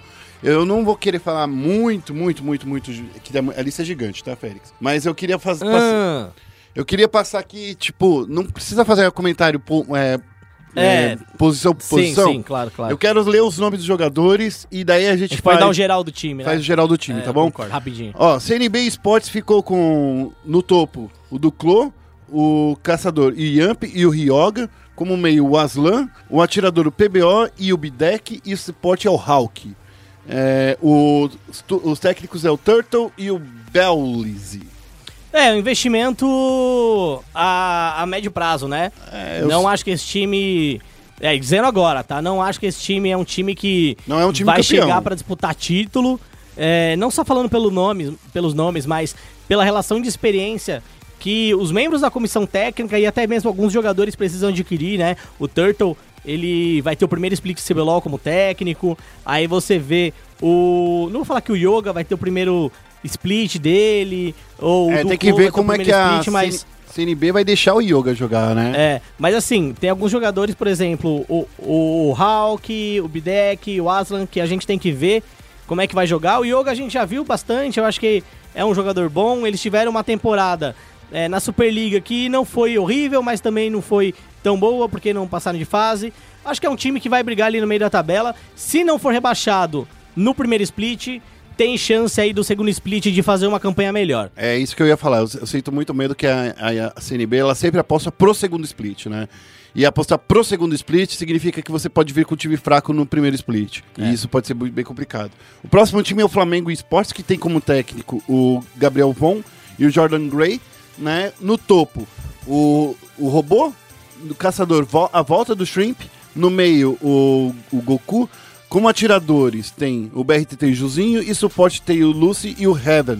Heaven com R, tá, gente? Heaven. É Heaven. É, eu acho que essa equipe, com a chegada do Lucy, eu não sei, cara, porque são dois suportes, né, que eles trouxeram é, sul-coreanos, né, que é o Lucy e o Heaven. Isso. Eu não sei qual dos dois é melhor, né? Não, eu preciso, a gente precisa saber, mas é hora do Flamengo, se a gente parar pra pensar, o que eu disse no, no split passado era que o Flamengo vinha pra brigar pelo meio de tabela e acabou que ficou como vice-campeão. Isso. Com- Por causa de um errinho, eles não foram campeão brasileiro. Sim, tinha tudo pra vencer. É. Então, assim, eu, eu sinto que o, que, o, que o Flamengo ele tem uma comissão técnica muito forte. Eu acho que pode ser que eles escolheram jogadores muito bons e que estavam passando pelo fora do radar. Porém, é aquilo que a gente falou um pouco anteriormente, né? Pode ser que o Flamengo também pegou o, fundo do taxa aí que sobrou da Coreia do Sul, porque é, abriram as carteiras da Europa e dos Estados Unidos. É, eu acho que deve ter sido isso que aconteceu também. É, não vou falar ah, que o Lucy é horrível, coisa do tipo, não. Mas é o fundo do taxa ali da, da Coreia do Sul, né? A gente tem que, tem que ser bem claro em, em relação a isso. Heaven eu não, não conheço, não posso dizer nada. Mas eu acho que um time que pro CBLOL ele vem pra fazer um primeiro split de decente pra muito bom, tá? É, não sei como os suportes aí vão vão se comportar e eu também não sei como os atiradores, tanto o BRTT quanto o Juzinho, vão se comportar com os, os suportes. Então acho que é, isso é interessante, é importante ressaltar. Não sei como vai estar a comunicação dos caras e tal, mas é um time que, que tem tudo de novo aí para brigar para as primeiras colocações. Lembrando que próximo split os quatro primeiros se classificam, né? É, não tem mais aquela escalada e tal, então menos times se classificam, menos times têm oportunidade. É verdade. Ah, partindo para o próximo clube que é a NTZ, que tem no topo, que tem como técnicos o Lucas Maestro e o Luiz Aumenta. É, no topo é o Tai, como caçadores o tá vendo? Ó, Diogo e Diego, tá vendo? que é o Shine e o É a Senfis. dupla sertaneja. É, Diogo e Diego, né? Da hora essa daí. No meio é os dois Brunos, né? O Envy e o House. O atirador, olha só, o White Lotus. Muso, e- né? Muso, Muso Otaku. Não, Muso Latino, Muso Caliente. É. É. o White Lotus e o, e o Mills. Suportes é o Redbert e o Boca Júnior. Olha, primeiro eu queria dar minha opinião sobre essa questão de White Lotus, né? É, a gente foi o primeiro veículo que, que deixou bem clara a situação dos bastidores que estava acontecendo em relação à, à parte contratual do White Lotus. É, não sei como é que tá o desenrolar disso. é, Rolou uma reunião sexta-feira aí na, na BCDE. Eu ainda não sei o que, que aconteceu, Aham. mas eu tô, tô apurando. É, mas eu acho que, primeiro, vamos lá. É, acho. Não, não vou usar palavras muito, muito fortes, tá? Vou tentar ser sóbrio. É, mas, pelo que eu entendi da história, é, a, a IDM, que é a Uppercut agora, né? Já tinha um contrato assinado, mandou o contrato pra Riot, a Riot meio que aprova tudo junto, né? E aí, nesse de mandar o, contra o contrato, um outro time foi lá, atravessou a negociação e o contrato pela Riot não estava válido porque não estava validado ainda e isso não caracteriza a. Mas é muito antiético você é, saber que um jogador tá com contrato assinado com um time e você ir atrás dele de novo, ir atrás desse jogador. É, e aí, eu acho que a gente, eu, eu posso endereçar coisas aqui, tá? Por exemplo, a gente sabe que isso já aconteceu com a NTZ algumas vezes. Não esse fato específico, mas essa questão de poaching, etc. É, é um time que vem sendo marcado por isso. E se eu fosse eles, eu não teria feito isso esse ano. Porque é mais um ano com mais um Não consegue problema passar do tipo. um ano sem isso, cara, com esse, com esse histórico aí, com essa É. nuvem atrás deles. É, é mais um ano, é mais um problema do tipo. É, e, e- é um e é o Percut é um time que faz parte da BCDE. Então, assim, é, qual é o regulamento interno pra isso? Ele existe? Ele não existe? Porque antiético é. Ser antiético, em alguns casos, não é crime, tá? É desrespeitoso. Aqui, mas aqui na ESPN, por exemplo, a gente A gente trabalha com a a gente teria, teria tomado a multa, porque a gente tem curso pra isso. A gente tem inúmeros cursos da ESPN, porque a ESPN preza muito isso. A Disney também preza muito isso, que é a empresa dona da ESPN. Mas no caso, no time de esportes, é, a liga, eu não sei o quão importante é esse valor. Do meu ponto de vista, esse valor é totalmente irrelevante dentro do cenário brasileiro. Totalmente irrelevante. Por quê? Porque a gente já viu, por exemplo, caso do Flamengo, que a gente veio É, a gente não ano tem um ano, passado. cara. A gente não tem um ano que a gente não passa sem falar de poaching. É. Não tem um ano que isso não aconteça. E é claro que isso acontece lá fora também, mas não é todo ano, né? Esse ano Esse ano foi teve... o PEX, né? Que, Isso. que, que foi é, denunciado, não só por uma equipe, por, como por quatro equipes, e até agora a Riot não deu nenhum parecer. Isso mesmo. Mas aí eu me pergunto, pô, o quão importante é esse valor? Será que é um valor só nosso?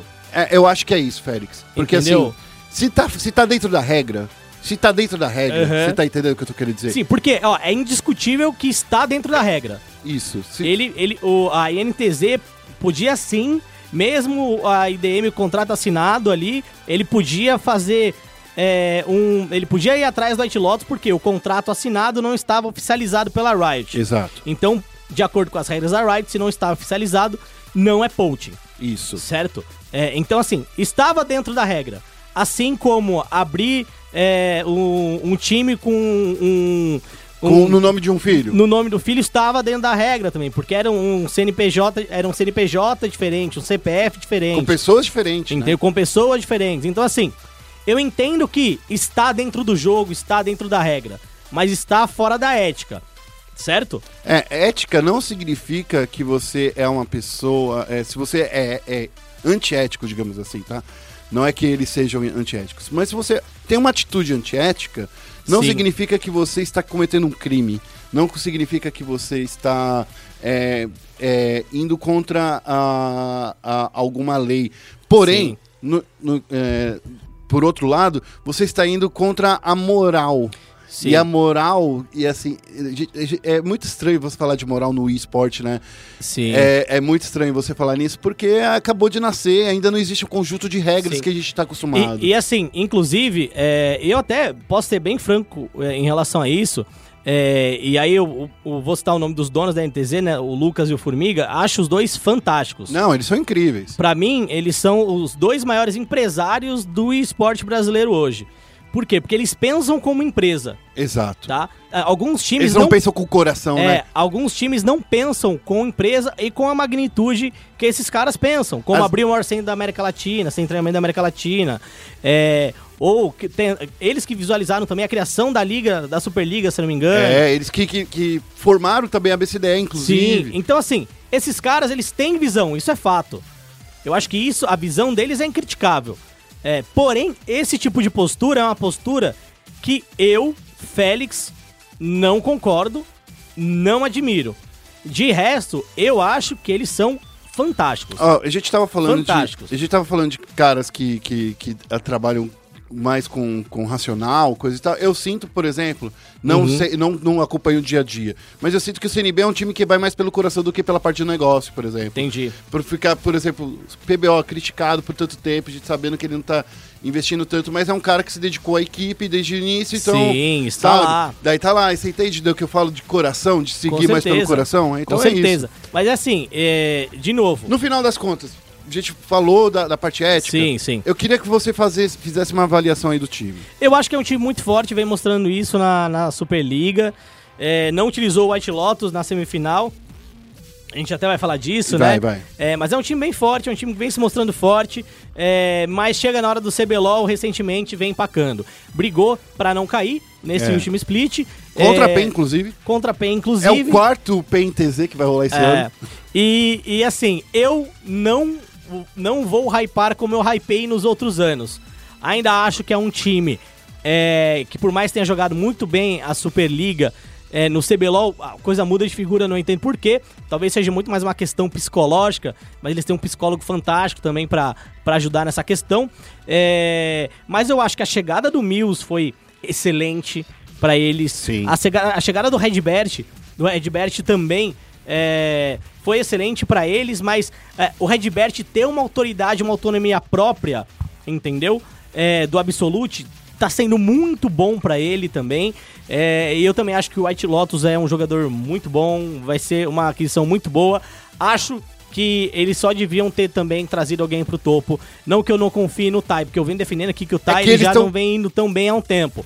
É que eles estão É. com dois em cada posição, né? Se você Isso. para pra reparar, só o topo que não ficou com uma Só o topo que não ficou. E eu acho que, por mais que o Tai venha jogando muito bem na Superliga, é, a gente sabe que CBLOL é outra coisa. Então, se é pra manter essa toada de dois por posição, também colocaria no topo. É um time que briga de- pelo meio de tabela e pode beliscar, sim, uma vaga na semifinal. Mas eu conversei aí com, com o Thay, dei só uma, é, uma palavrinha com ele, nem gravei entrevista nem nada, mas eu falei assim, ô, ainda bem que só foi um teste, aquele com você com suporte, né, Thay? Porque, É, não. não, que foi, foi até triste. Vamos passar pra próxima, porque a gente tem, tem muito assunto pra falar.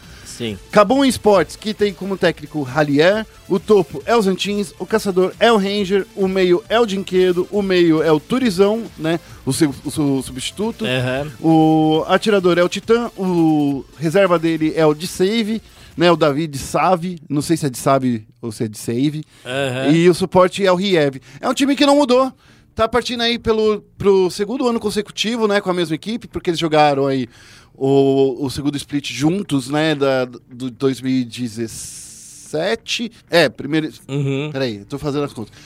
É, o, o segundo split de 2017 Isso. juntos, já era esse, essa equipe. Passou Isso. 2018 inteirinho com essa equipe. Uhum. Vai passar mais meio ano aí com essa equipe, pelo menos, né? É. Eu acho que esse é um time muito dependente de um técnico. E Foi- tanto é que é, não tá aqui ainda, porque essa é escalação oficial, tá? Aham. Mas eles anunciaram um técnico sul-coreano, né? Isso, então é um time muito dependente de um técnico.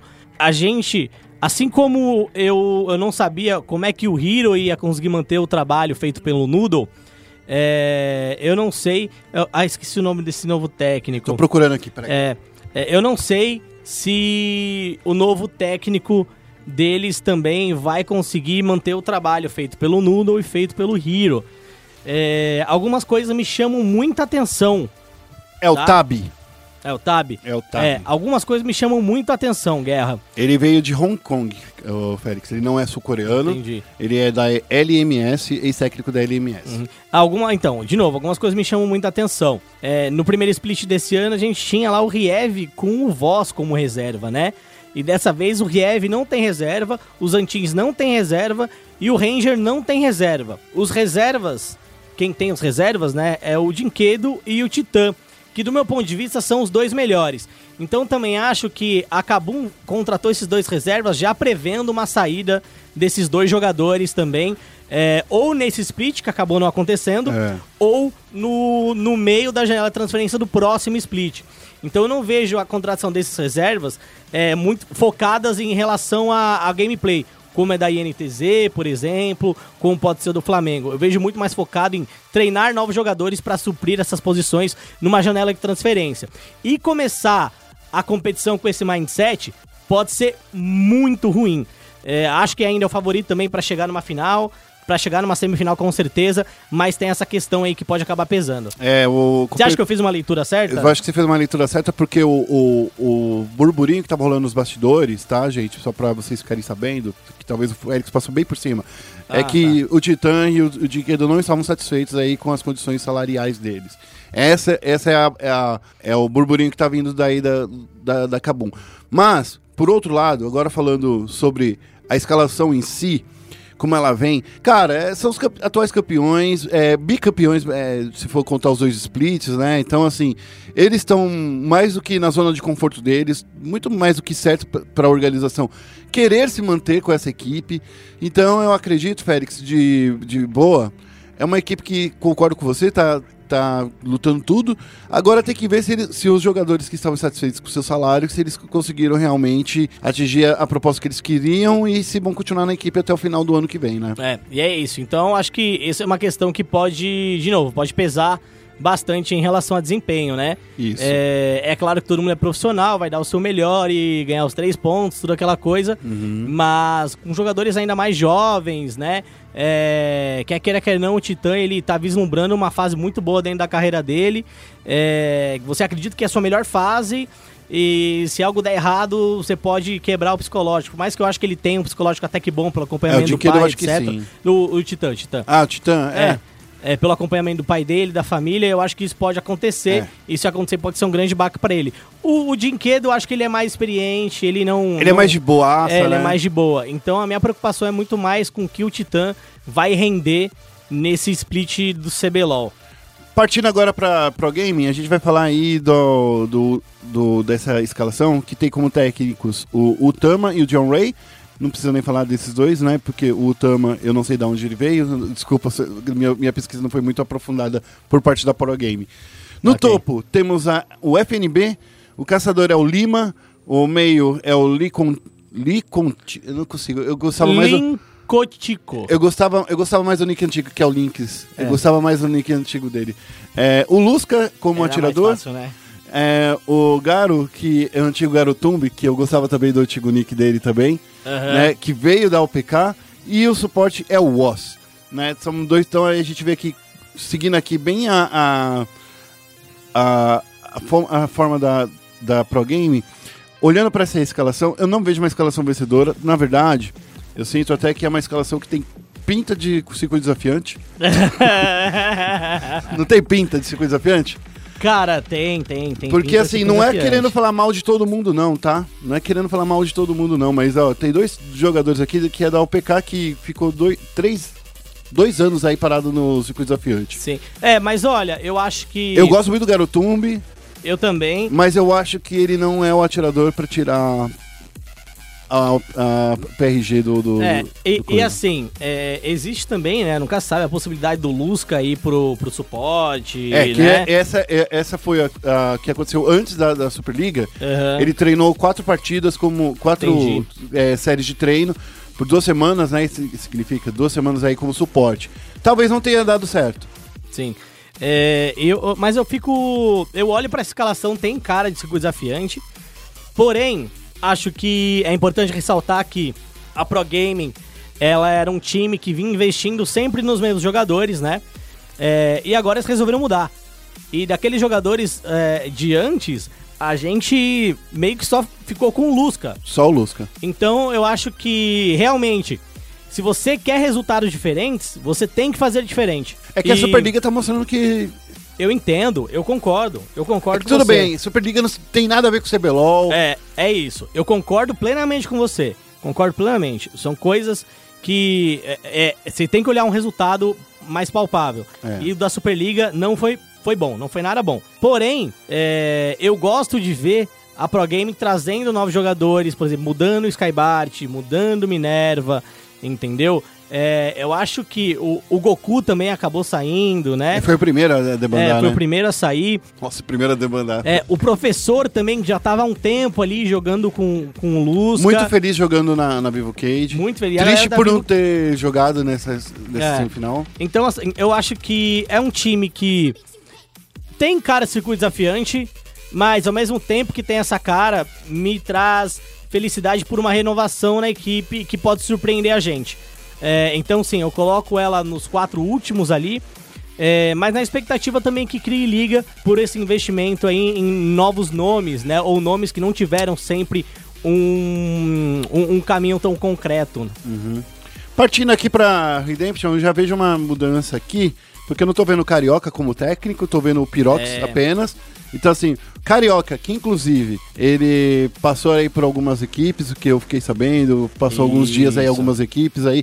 Talvez ele ainda esteja negociando. E vale notar, tá, gente? Eu só que- esqueci de falar isso lá no começo, posso falar aqui e fala- falarei no final de novo. É, essa lista é a lista que foi entregue pra Riot, não significa que ela é imutável, cravada em pedra. Isso. Eles têm mais alguns dias aí, eu acho que talvez até a primeira semana de janeiro, É. pra adicionar ou retirar nomes. Tá? A Riot flexibilizou bastante aí Isso. as questões de janela e transferência. Isso. É, então vamos voltar lá para Redemption. É, é o Pirox como, como técnico. No topo tem o Niu e o Galcor. É, como caçadores, o Zoon e o Days for Fun. Como meio, o Crastiel e o Riva.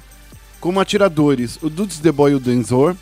Suporte é o Els e o Code Piece. Acho uma lineup interessante, tem jogadores com experiência já de CBLOL E tem jogadores novos. e tem jogadores novos, então eu acho que essa é uma mistura que pode dar certo. Você tem o Niu, hoje é, é um top laner muito bom, Eu acho que talvez um dos melhores é, novos talentos, que não é tão novo, né? Porque ele já jogou alguns dois splits aí, uns três splits. Sim, sim. É, você tem o Zuão, que é um cara que já jogou o CBLOL. E já foi tem- trollado demais por esquecer Rune Page. É, tem um histórico de trollada hard, mas vem demonstrando muito mais maturidade do que tinha anteriormente. Ele vai. A gente um dia vai esquecer, tá, Zoom? Só É. Um dia a gente esquece. Aí tem o Crastiel é, no meio, que já tem também uma experiência. Aí você tem o Dudes The Boy como atirador. O Céus também já tem uma experiência. Então é um mix muito legal de jogadores. Uma lineup que deu certo no. no é a antiga. T-Show, né? É, É a antiga T-Show que foi. Agora querendo sim, sim. ser um pouco malvado, É, mal. Sim, sim. É, foi o time que teve a pior campanha do CBLOL, né? Sim. Então significa. Recente, né? É. É. Não, foi, é, foi a pior Foi a campanha. pior não ganhou, na- Foi ganhou a pior nada. da história, a não ganhou nada. Não Foi ganhou uma partida, Foi não ganhou uma série. Não ganhou. Mas não tinha o Zoão. Não, não, não tinha o Zoão. É, naque... Não, tinha. Era o Zoão, sim. Era o Zoão. Era o Zoão? Era o Zoão. Certeza? Certeza. Porque Hum. era quando o Zon tinha saído da, da OPK e tinha ido pra T-Show. Nossa, eu não lembro. Que, É. não, pra mim não era o Zoão. era o Zoão? é, é a mesma line que, que, que foi rebaixada. Sim. Mas aí lutaram, se re- re- re- remexeram, principalmente por causa do Pirox e do, do, Sim. do, do, do Carioca, que são ótimos treinadores. Eu acho Uhum. que conseguiram consertar muito e teve também um mindset é, completamente mudado, tanto do Crastiel quanto do, do, do Zoão, que pessoas que mudaram muito. Já o Dudes The Boy e o Cells, eu acho que são os novos, é, novos nomes aí, novos entre aspas, tá? Que já pa- participaram aí, mas que também. Eu acho que toda essa equipe teve essa mudança de, de é, mindset, por isso que tá vindo bem forte. É, para a próxima equipe é a Uppercut Esports, que tem como técnicos o Scrap Du e o Rafa, e o Rafa P. O Ericão ele continua sendo nos bastidores agora, é, como manager barra semi-owner, porque o cara manda em tudo naquele time. Se ele É. fala assim, cai aqui um caminhão, daí cai um caminhão. No topo tem o Fitz, como caçador tem o Lechase, que é português, tá? Aham. Só pra vocês ficarem sabendo. Como meio tem o N, é, como atirador é o Steps e o Alternative, os atiradores. Os suportes são o Damage e o Luan Leal. E o Luan Leal, vou te Ah. falar, sabe quem é o Luan Leal? Ah, sei, sei. sabe quem sei, é o Luan sei, Leal? Sei, é o sei. dono da... É. é, é o, o que acontece Da aí, ilha. o, o Uppercut? Ah, mas sei lá, eu não sei. Eu acho que o Luan é diamante, alguma É. coisa do tipo. Olha, Ó, é uma, uma outra equipe, de novo. Ninguém botava uma equipe nessa... né, nessa IDM do, do split passado, é, lembra? botava uma fé Todo, neles, é. Inclusive nós, a gente colocamos eles como o, o último ou penúltimo na nossa lista. É, então, eu lembro disso, mas a gente até mencionou que era muito mais por, por não saber como esse time ia se portar. Que, que não ia ser campeão, a gente já meio que desenhava isso. É, também não é um time campeão que a gente É. vê aqui. Mas era um time que a gente sabia que poderia armar alguma coisa e armou alguma coisa para as outras equipes. É, nesse split, é, eu acho que alguns jogadores dessa equipe vão buscar é, se solidificar no cenário. Que é o caso do N, que foi eleito o melhor, é, a, revelação desse ano. É, é o caso do Damage também, que jogou pouco, né? No, no último split. É, e é o caso do Fitz também, que é bem conhecido como Mono Fiora e ele precisa melhorar Mostrar um pouco, uma variedade aí. É, melhorar um pouco em relação a isso. Então eu vejo que é um time que tem bastante a se provar. É muito bom ter mantido a, a comissão técnica com o Scrap Do e ter adicionado o Rafa P. Rafa P que veio fazendo um trabalho fantástico com a KLG. Então, acho que esse time ele tem um mix de comissão técnica com experiência e vontade que é necessário para estar ali entre os quatro melhores. É, mas, mas, de novo, é um time que a princípio eu também vejo como B4 aí. Bom, é, partindo para ir pro último time do CBLOL é a Vivo Cage, que tem o Nelson, né, o SNG, né, que é o Aham, que é o técnico, ele veio da L- LMS também, né, Félix? É, Isso. acho que a LMS foi a grande a grande ilha que trouxe é, o- os talentos desse ano, enfim. E tem no topo o Yang, o, como caçadores o Laba e o Caos, o meio é o Talkers, atiradores é o Micão e o Klaus, né? É Caos e Klaus, tá, gente? Fica prestando atenção aí. E suporte é o Jockster e o Professor. É, essa equipe que estava agora na semifinal da, da Superliga, um pouco triste por não ter visto o professor e um pouco triste por não ter visto muito o trabalho do Nelson, porque o que a gente viu da, da Vivo Cage é atuando do jeito que ela estava atuando antes. Sim, é, surpresa aí. é, a minha maior surpresa eu acho foi o Revolta, né? É, o Revolta, vocês perceberam, né, que a- nessa lista aqui tá faltando muito nome grande, né? Tá faltando Revolta, tá faltando. Não, É, tá faltando Revolta, né? Tá faltando só quem o mais? Revolta. Quem mais é dos grandes que foram pro circuitão? Não, mas tá Minerva. Quem Não, mais é dos tu- grandes que tá indo pro. Ah, da lista do geral. Do Tá CBLOL. falando, Ah, do CBLOL É. geral. Tá faltando Ah. muito nome de peso aí que foi pro CBLOL. Não. Tá faltando. O Eza, que saiu do Flamengo, tá faltando Hum. o, o Minerva, tá faltando aí o Lep, que vai dar saudade por causa dos teleportes agora que não dá pra cancelar. Qual- Qual é o peso que você tá olhando? Não, eu esses olhando. nomes? O, o, Tá pessoa- olhando história ou gameplay? Não, estou falando de peso que pessoas que traziam fanbase pro CBLOL. Tá, então você tá falando de nome. De nome. Nome Tá de peso, nome. Não tô falando de habilidade, de não, skill. não, você tá falando de nome. Nome, Nome. é a capacidade dele de- desses nomes trazerem fãs. Isso, É nome. isso. Eu concordo. Tá faltando muito nome grande aí. Eu concordo. Tem o BRTT, continua tendo o BRTT, que Por enquanto, né? audiência. Saber. É, que driva muita audiência. Mas eu concordo, concordo. Acho que É o CBLOL mais renovado de todos É. os tempos, cara. tem. Deus. Gostou, né? Gostei. Tem os nomes aí que realmente a gente não, não vê, né? O Minerva não tá, o Eza não tá. É, Takeshi, de novo, né, também né, não vai estar, que é um nome que traz audiência também. Eu acho que é um nome importante, relevante pro cenário brasileiro. É, o Hakim não tá, porque saiu. É, então. É, Você viu o Baiano em algum time aqui Baiano, também? não, Baiano tá, tá, tá fora, ele vai se tratar, ele tá com um problema. É, então, mas não tá É. também. É, tem o robô que. É que o robô, ele é bom, mas ele não tem um, um nome. Eu acho que agora é o momento ao- dele brilhar. É, então, esse é isso que eu ia mencionar. Esse é um momento muito crucial pro CBLOL. É. Porque é o momento de criar novas estrelas, é o momento de criar novas histórias. E as histórias do passado, elas um dia ficam pra trás de fato. E elas ficaram pra trás no CBLOL. É, vai ter até o programa especial da Caju essa semana ou semana que vem, com a line campeã de 2015. BRTT, Dilde, Kami, Túlio e Mylon, né? Nossa, É. o Mylon que resolveu sair da é, caverna. vai fazer um programa com a, com a Ju. O BRTT tem influência também, né? E deve ter ajudado aí pra montar. É, mas assim, o- os ídolos que a gente tinha, é, eles já Já estão indo embora, cara. ou já não estão mais. Então, você olha e fala, nossa, mas a gente. O CBLOL ele não tem Kami, não tem. Ainda existe Yoda, alguns medalhões, né? É, não tem Kami, não tem Yoda, não tem Mylon, Túlio, é, Takeshi. E Você fala, nossa, mas que, quanta mudança. É, e as mudanças elas vêm pro bem, de fato, se você souber utilizar elas muito bem. E aí é o espaço, e aí vai uma crítica, é o espaço e o ano que o CBLOL vai ter pra parar de fazer matéria com vó, parar de fazer... é, Eles não ouvem a gente, Félix. Parar de fazer disputa de pebolim. Tô, tô falando coisa aqui. Parar de fazer matérias que meio levam do nada pra lugar nenhum.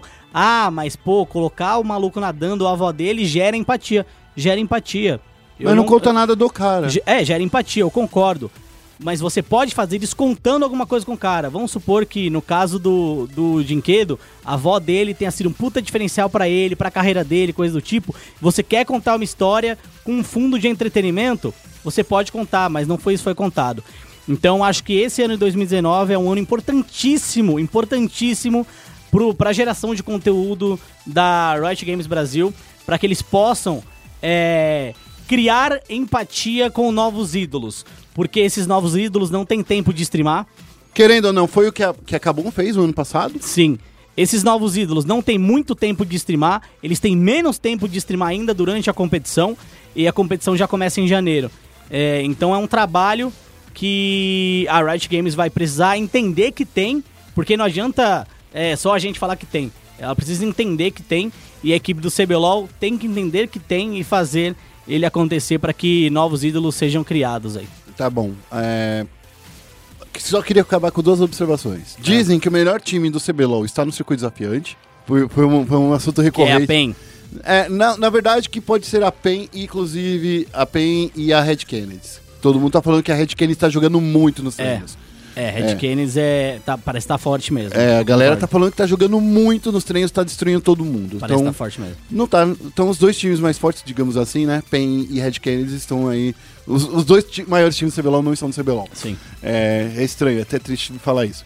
É, e outra coisa que essa é só a, a, a trollagem, Pérez. Eu tô até rindo antes de começar.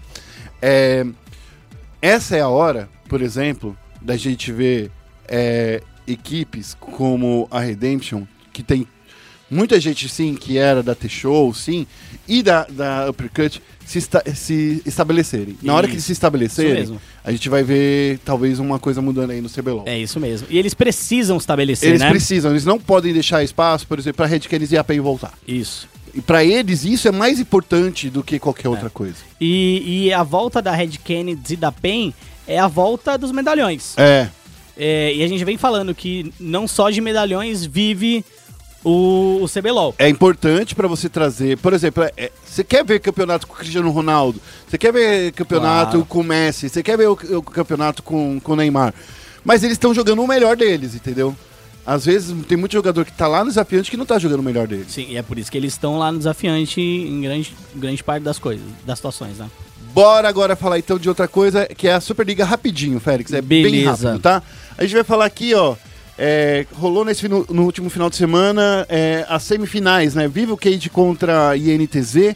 A INTZ venceu, né? Por um belo 3 a 0 né? E a PEN enfrentou o Santos, que fez o Minervinha sangrar, colocou lá uma faquinha no, no baço do, do nosso querido Gustavo É. que ganhou a primeira partida, explorando principalmente o ponto fraco do Minerva. Uhum. Gostei muito.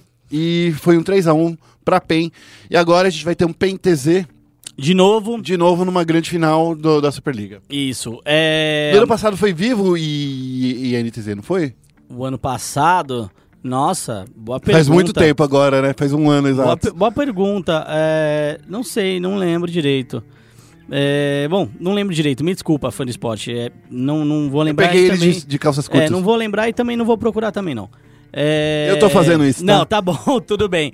É, falando um pouco sobre a semifinal INTZ contra a Vivo Cage, é óbvio e muito claro que a Vivo foi extremamente dominada. A INTZ, eu acho que com a Superliga ela tem uma coisa interessante. Eu não sei se os caras ganham bônus pra vencer a Superliga ou coisa do tipo, mas. São 100 mil reais de premiação, né, cara? Não, tudo bem. Mas é estranho, porque assim, me parece que nos últimos dois anos a NTZ só joga quando chega a Superliga. Então eles têm um buff lá, o Revolta até falou isso, eles têm um buff da Superliga.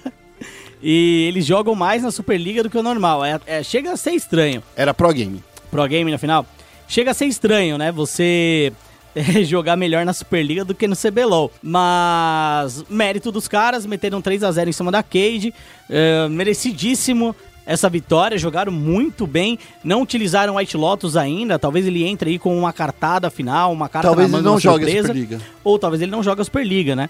É, mas mereceram, de fato, parabéns à INTZ. Agora, PEN e Santos. Fico muito triste que esse time do Santos não vai ficar junto. É um time que demorou para encaixar, é, demorou para engrenar. não, o Santos não conseguiu nenhuma vaga no desafiante. E então, se a gente for medir pro resultado, é essa questão. É, O que é a Superliga perto de você vencer o, a classificatória para entrar no desafiante? É, quase, é nada. É nada. É nada. Então, quando precisou jogar, é o mesmo mesma coisa da NTZ e da PEN durante o ano inteiro. É, quando precisou jogar, de fato, não jogou. E isso é triste, porque a gente vê que chegando aí na, na semifinal, esse time tem um, um potencial tremendo. O, mas assim, falando bem a real agora, Félix, pra você e pra nosso fã do esporte. Eu acho que eu, na casa do Santos, quando rolou aquela coisa deles, da, da tentativa da escalada, né, pro, pro circuito desafiante, Aham.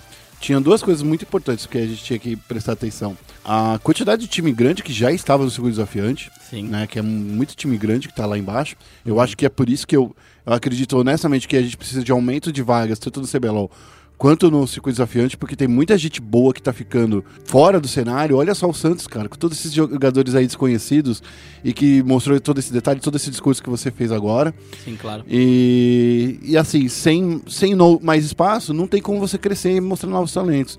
Porque uma coisa a gente tá percebendo, os times preferem apostar em medalhões, principalmente os times que estão lá no, no circuito desafiante. Isso. Porque esses times aí, os- caras do circuito desafiante, querendo ou não, é, eles têm capacidade, no mínimo, de se manter. Claro. Não de cair, mas de se manter. Red Kennedy, Steam One, Pain. Pain. Daí quem pode cair aí? Sabe? É, é, é essa, é essa a ideia. Então, assim, quanto mais times grandes estiverem no, no circuito desafiante, menos espaço para novos times a gente vai ter. É, e menos, Menos força o CBLOL vai ter também, né? É, porque aí você não. É uma bola de neve, entendeu? Então, eu, se alguém da Riot nos ouve, duas coisas que vocês precisam prestar atenção: aumentar o número de vagas e acabar com o desempate por tempo. Mas aí é outro assunto. é. Mas o desempate do tempo tem nada a ver com o que a gente tá falando. Não, não, mas eu, precisava puxar Não, aqui. tá bom. Assim, eu não concordo também. Acho horrível. É, mas não tem nada a ver. Por... Eu sei, eu sei. Eu só, eu só chamei aqui pra, por, por, por uma. Você acabou com a minha piada. Ah, não, tudo bem. Ah, Ah, foi mal, cara. Mas Não. ó, eu também concordo que o desempate por tempo não é ruim. Porque se tiver um empate triples, Tríplice. triples, igual o Mussum, Ah, tríplice. é, se houver um empate triplo, é, como é que vai ser essa definição? Como é que vai ser essa decisão? Aí é. Aí é disputa única. Como É- assim? É por disputa. Você vai disputar esses Os três vão vagas. jogar É. entre si. Entre si. Então o tempo ele é desempate aonde? É, ele é só pra. É, tipo, INTZ empatou com a, com a PEN por tempo, digamos assim. Quem ganhou no, no- no confronto direto, já que não existe mais é, empate porque é MD3, É. lembra? Então, assim, quem ganhou no confronto direto foi a PEN, Aham. sacou? Então a PEN fica na frente. Fica na frente. Por causa do confronto direto. Porque é o primeiro critério de desempate. O segundo critério de desempate seria para posicionamento de tabela, segundo o PH. Só que daí é o seguinte: imagina se Mas empata. não é critério de desempate, então. Vai, vai lá, fala. Vai Daí- lá. mas a questão é, é, é para posição de tabela. É. Daí vem a, a- a seguinte, a minha, a minha segui- seguinte alternativa. Empatou o segundo com o terceiro, com o quarto e com o quinto. Hum. Então é um empate quádruplo. Daí você vai bater por confronto direto. É muita, é muito, como posso dizer, matemática que você tem que fazer de confrontos diretos. E pode ser que assim, o, o- o segundo empatou com o terceiro é, no, no coisa, mas no confronto direto não rolou. Porém, sabe, é. Tá, mas se empatar quatro times, é, esses times vão desempatar jogando de novo, certo? vai- eu não sei como é que vai ser, porque isso não tá explicado na, na, na- na coisa. Eles falam que é só posicionamento de tabela. Tá. Só que daí uma- alguém vai ter que ir pra, pra, pro, pro chaveamento da- das quartas de É, final. É, então, aí se empatar, vamos supor que empate quatro times ali. Os quatro times vão jogar entre si de novo. Igual no empate triplo, porque no empate triplo os times vão jogar entre si. Exatamente. Então, no empate quádruplo, os times vão jogar entre si também. Parece que sim. Então, o, o tempo não é critério de nada. É o critério de desempate na tabela. Mano, é critério de nada. Se você vai ter que colocar os caras pra jogar de novo, Eu não sei. si, não é critério de nada. Tá na- eu sei que tá na, tá, na, tá na regra. Quando você abre lá a regra do CBLOL. Critérios de desempate. Confrontos direto. Então, é Segundo, cri- tempo. Então, Terceiro, confronto direto. Ah, não sei. A gente teria que. Então, tem que chamar o PH aqui, tem conversar que com chamar, ele. tem que chamar pro podcast porque é É muita- é muito- Se é só pra desempate, só pra posição de tabela, não é Porque tá na critério. regra. Não é critério. Entendeu? Exatamente. Agora, se for de fato um critério, é um critério ruim. Se não for um critério, não tem por que existir. Não É, tem porque tá na tabela. é, não tem que então estar é nas, nas regras, entendeu? Eu acho estranho. Eu também acho. Eu acho estranho, mas confesso que ainda tá confuso na minha cabeça. Porque Ti- antes era critério. É, De fato. era, era A- critério. agora é critério, mas não parece critério. Exatamente. Então, por que é um critério? Eu acho que eles até, inclusive, adicionaram Não aqui. sei, é eles, estranho, eles colocaram isso é estranho. um- uma coisa aqui, ó. Ó, temporada de 2019, os critérios serão maior número de vitórias nos três confrontos diretos das equipes. É. Segundo critério de desempate. Menor, menor tempo acumulado em vitórias. Ah, Terceiro critério de desempate. Novo confronto direto entre as equipes. Jogo único. tá, então. se- ai, Você entendeu? eu entendi, mas é difícil. Se empatar, se tiver um empate triplo, e aí eles têm que definir um empate triplo em. Tempo de vitória. Em tempo de vitória. Aí é um, aí é um critério de desempate. É. Porque se eles não empatarem por tempo de vitória, por, por, por questão. Sai lá, ó, quarto e o quinto lugar. Eles estão eles é, é, empatados em número de pontos ali. Tá, mas aí se o, o quarto venceu o quinto, ele já tá na frente. Aí esse é o primeiro critério. Isso. Então, um, um segundo Mas se- critério de desempate, um segundo critério de desempate só entraria em jogo em caso de um empate de Triplo. 3 pra cima, Isso. certo? Aí nesse critério de 3 pra cima, e- o tempo é um critério de desempate. Exato. Então é um critério de desempate. Então é um critério e aí de- é ruim, é um critério de desempate ruim. É um critério de desempate Porque ruim. só vai ter um jogo direto se empatar no primeiro e no segundo critério. que é literalmente empatar em tempo, que é segundos. É. Você não conta minutos redondos. Então é ruim. Então é ruim. Eu- É isso que eu tô falando. E é isso. E é um critério. e é um critério. E ele falou que não era, que era só pra posicionamento de tabela. Mas posicionamento de tabela define quem vai passar de fase. Exatamente. Então, vamos largar o microfone? Não pode largar o Bom, microfone. não, não, não é. Não pode largar- Não é essa. É só entender de fato o que, que é. É, o- é, um, é um critério, mas não é. Segundo ele, não é. É um critério, mas não é. Mas enfim. Bora lá falar aí do confronto. Vai, Félix, só, só pra acabar rápido. é, não, é isso. É PEN e INTZ. É, a, a PEN já venceu a INTZ anteriormente. Acho que tem tudo pra vencer de novo. A final acontece aí nesse domingo. Eu acho que a PEN leva. Eu também acho que a PEN leva. É, Acho que a PEN leva. eu acho que o Minerva tá jogando muito bem, tá coordenando a equipe Sim. muito bem. Eu gostaria muito de ver o White Lotus jogando. Já faz um tempo que eu gostaria de ver o White Lotus jogando no Brasil, É, especificamente. você, você é uma pessoa que já fala isso, acho que desde os primeiros programas. É, aqui. eu falo, gostaria muito de ver. é, o momento dele é diferente do momento que eu falava que eu queria ver ele, né? Porque ele É. tá jogando melhor do que ele tá jogando agora, aparentemente. Mas gostaria de ver ele jogando. Acho que seria bem legal ver ele jogando. é, e se ele entrar nessa final, poder jogar essa final, seria aí um- uma carta na manga. Tá bom. É, vamos encerrando o programa aqui. Eu queria agradecer a todo mundo que nos ouviu até agora. Eu queria também é, mandar um abraço para todo mundo que nos mandou mensagem nas redes sociais. Se eu não falei seu nome aqui é porque você não mandou, então assim, só falamos do, Pa- do Paulo, né? então só ele mandou mensagem pra gente. A Ai. gente tá triste, mas mandem mensagens pra gente. A gente vai ter duas semanas, olha, duas semanas. Então Duas esse programa. sem podcast, mas eu também gostaria de dar um recado aí. A gente faz aquele momento. é, Jabá? Jabá interno. Vamos lá. É, nessa semana, segundo episódio de Tilibra Kings and Queens, certo? A gente tem o time amarelo entrando no. Não vou chamar de gramados da justiça, mas entrando aí pra disputar entre si essas coisas maravilhosas que são as coroas. Ok? Então essa é a semana do time amarelo e o time azul e o time vermelho tem um desafio pela frente que é um desafio bombástico. E você pode acompanhar o Tilibra Kings and Queens. Bombástico. É, bombástico. bombástico, Tem- bombástico. Tem, tem a ver com o balão? Não, Ah. não. Tomara que não. Não, não tem. Imagina tacar uma bola de boliche do balão? Ainda, não. Vamos ter essa prova mais pra frente, num, num outra, numa outra temporada. Quem, quem Eu, você gosta da ideia É agora, uma né? ideia maravilhosa. é uma ideia, só que se alguém tiver fobia de, de De altura, altura. como eu, ou medo de altura, é complicado.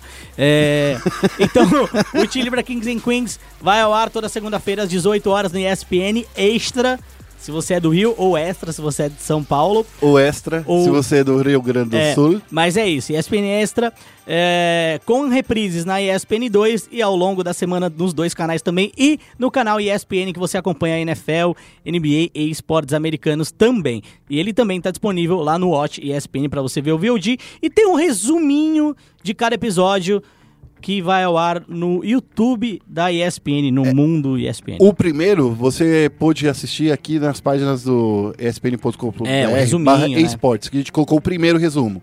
Isso. Então, aí você tem a chance de ouro de ver como é o campeonato, de como ver o reality, e daí você se sentir apaixonado, querer seguir até o fim. É isso aí, isso mesmo, meu querido. É isso aí. Bom, eu queria agradecer todo mundo que nos ouviu até agora, falar que nossas redes sociais, é, tanto no Twitter quanto no Facebook, é SPN Esportes BR, Isso. né? Queria também falar para pro Félix que o- a, a rede social dele, a partir de hoje, é arroba Por que a partir de hoje? porque, é porque eu tô só querendo Ah, brincar. não, tá. Félix, você sempre me questiona, cara. Desculpa. Para de me desculpa. questionar, cara. Desculpa, É que eu, eu tenho esse problema mental, você sabe, né? Eu não faço nada. Você não sabe o que é uma brincadeira, cara. Eu não faço nada sem perguntar o porquê e qual é o objetivo daquilo. É só uma brincadeira. Desculpa. Tá bom, ó, o, arroba do, do Félix sempre foi Alfeu Félix, tá? Foi, é.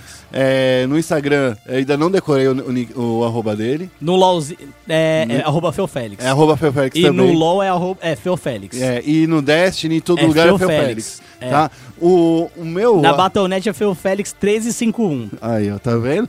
Eu queria também falar pra vocês me seguirem aqui nas nossas redes sociais, pra acessarem a, o spn.com.br barra esportes.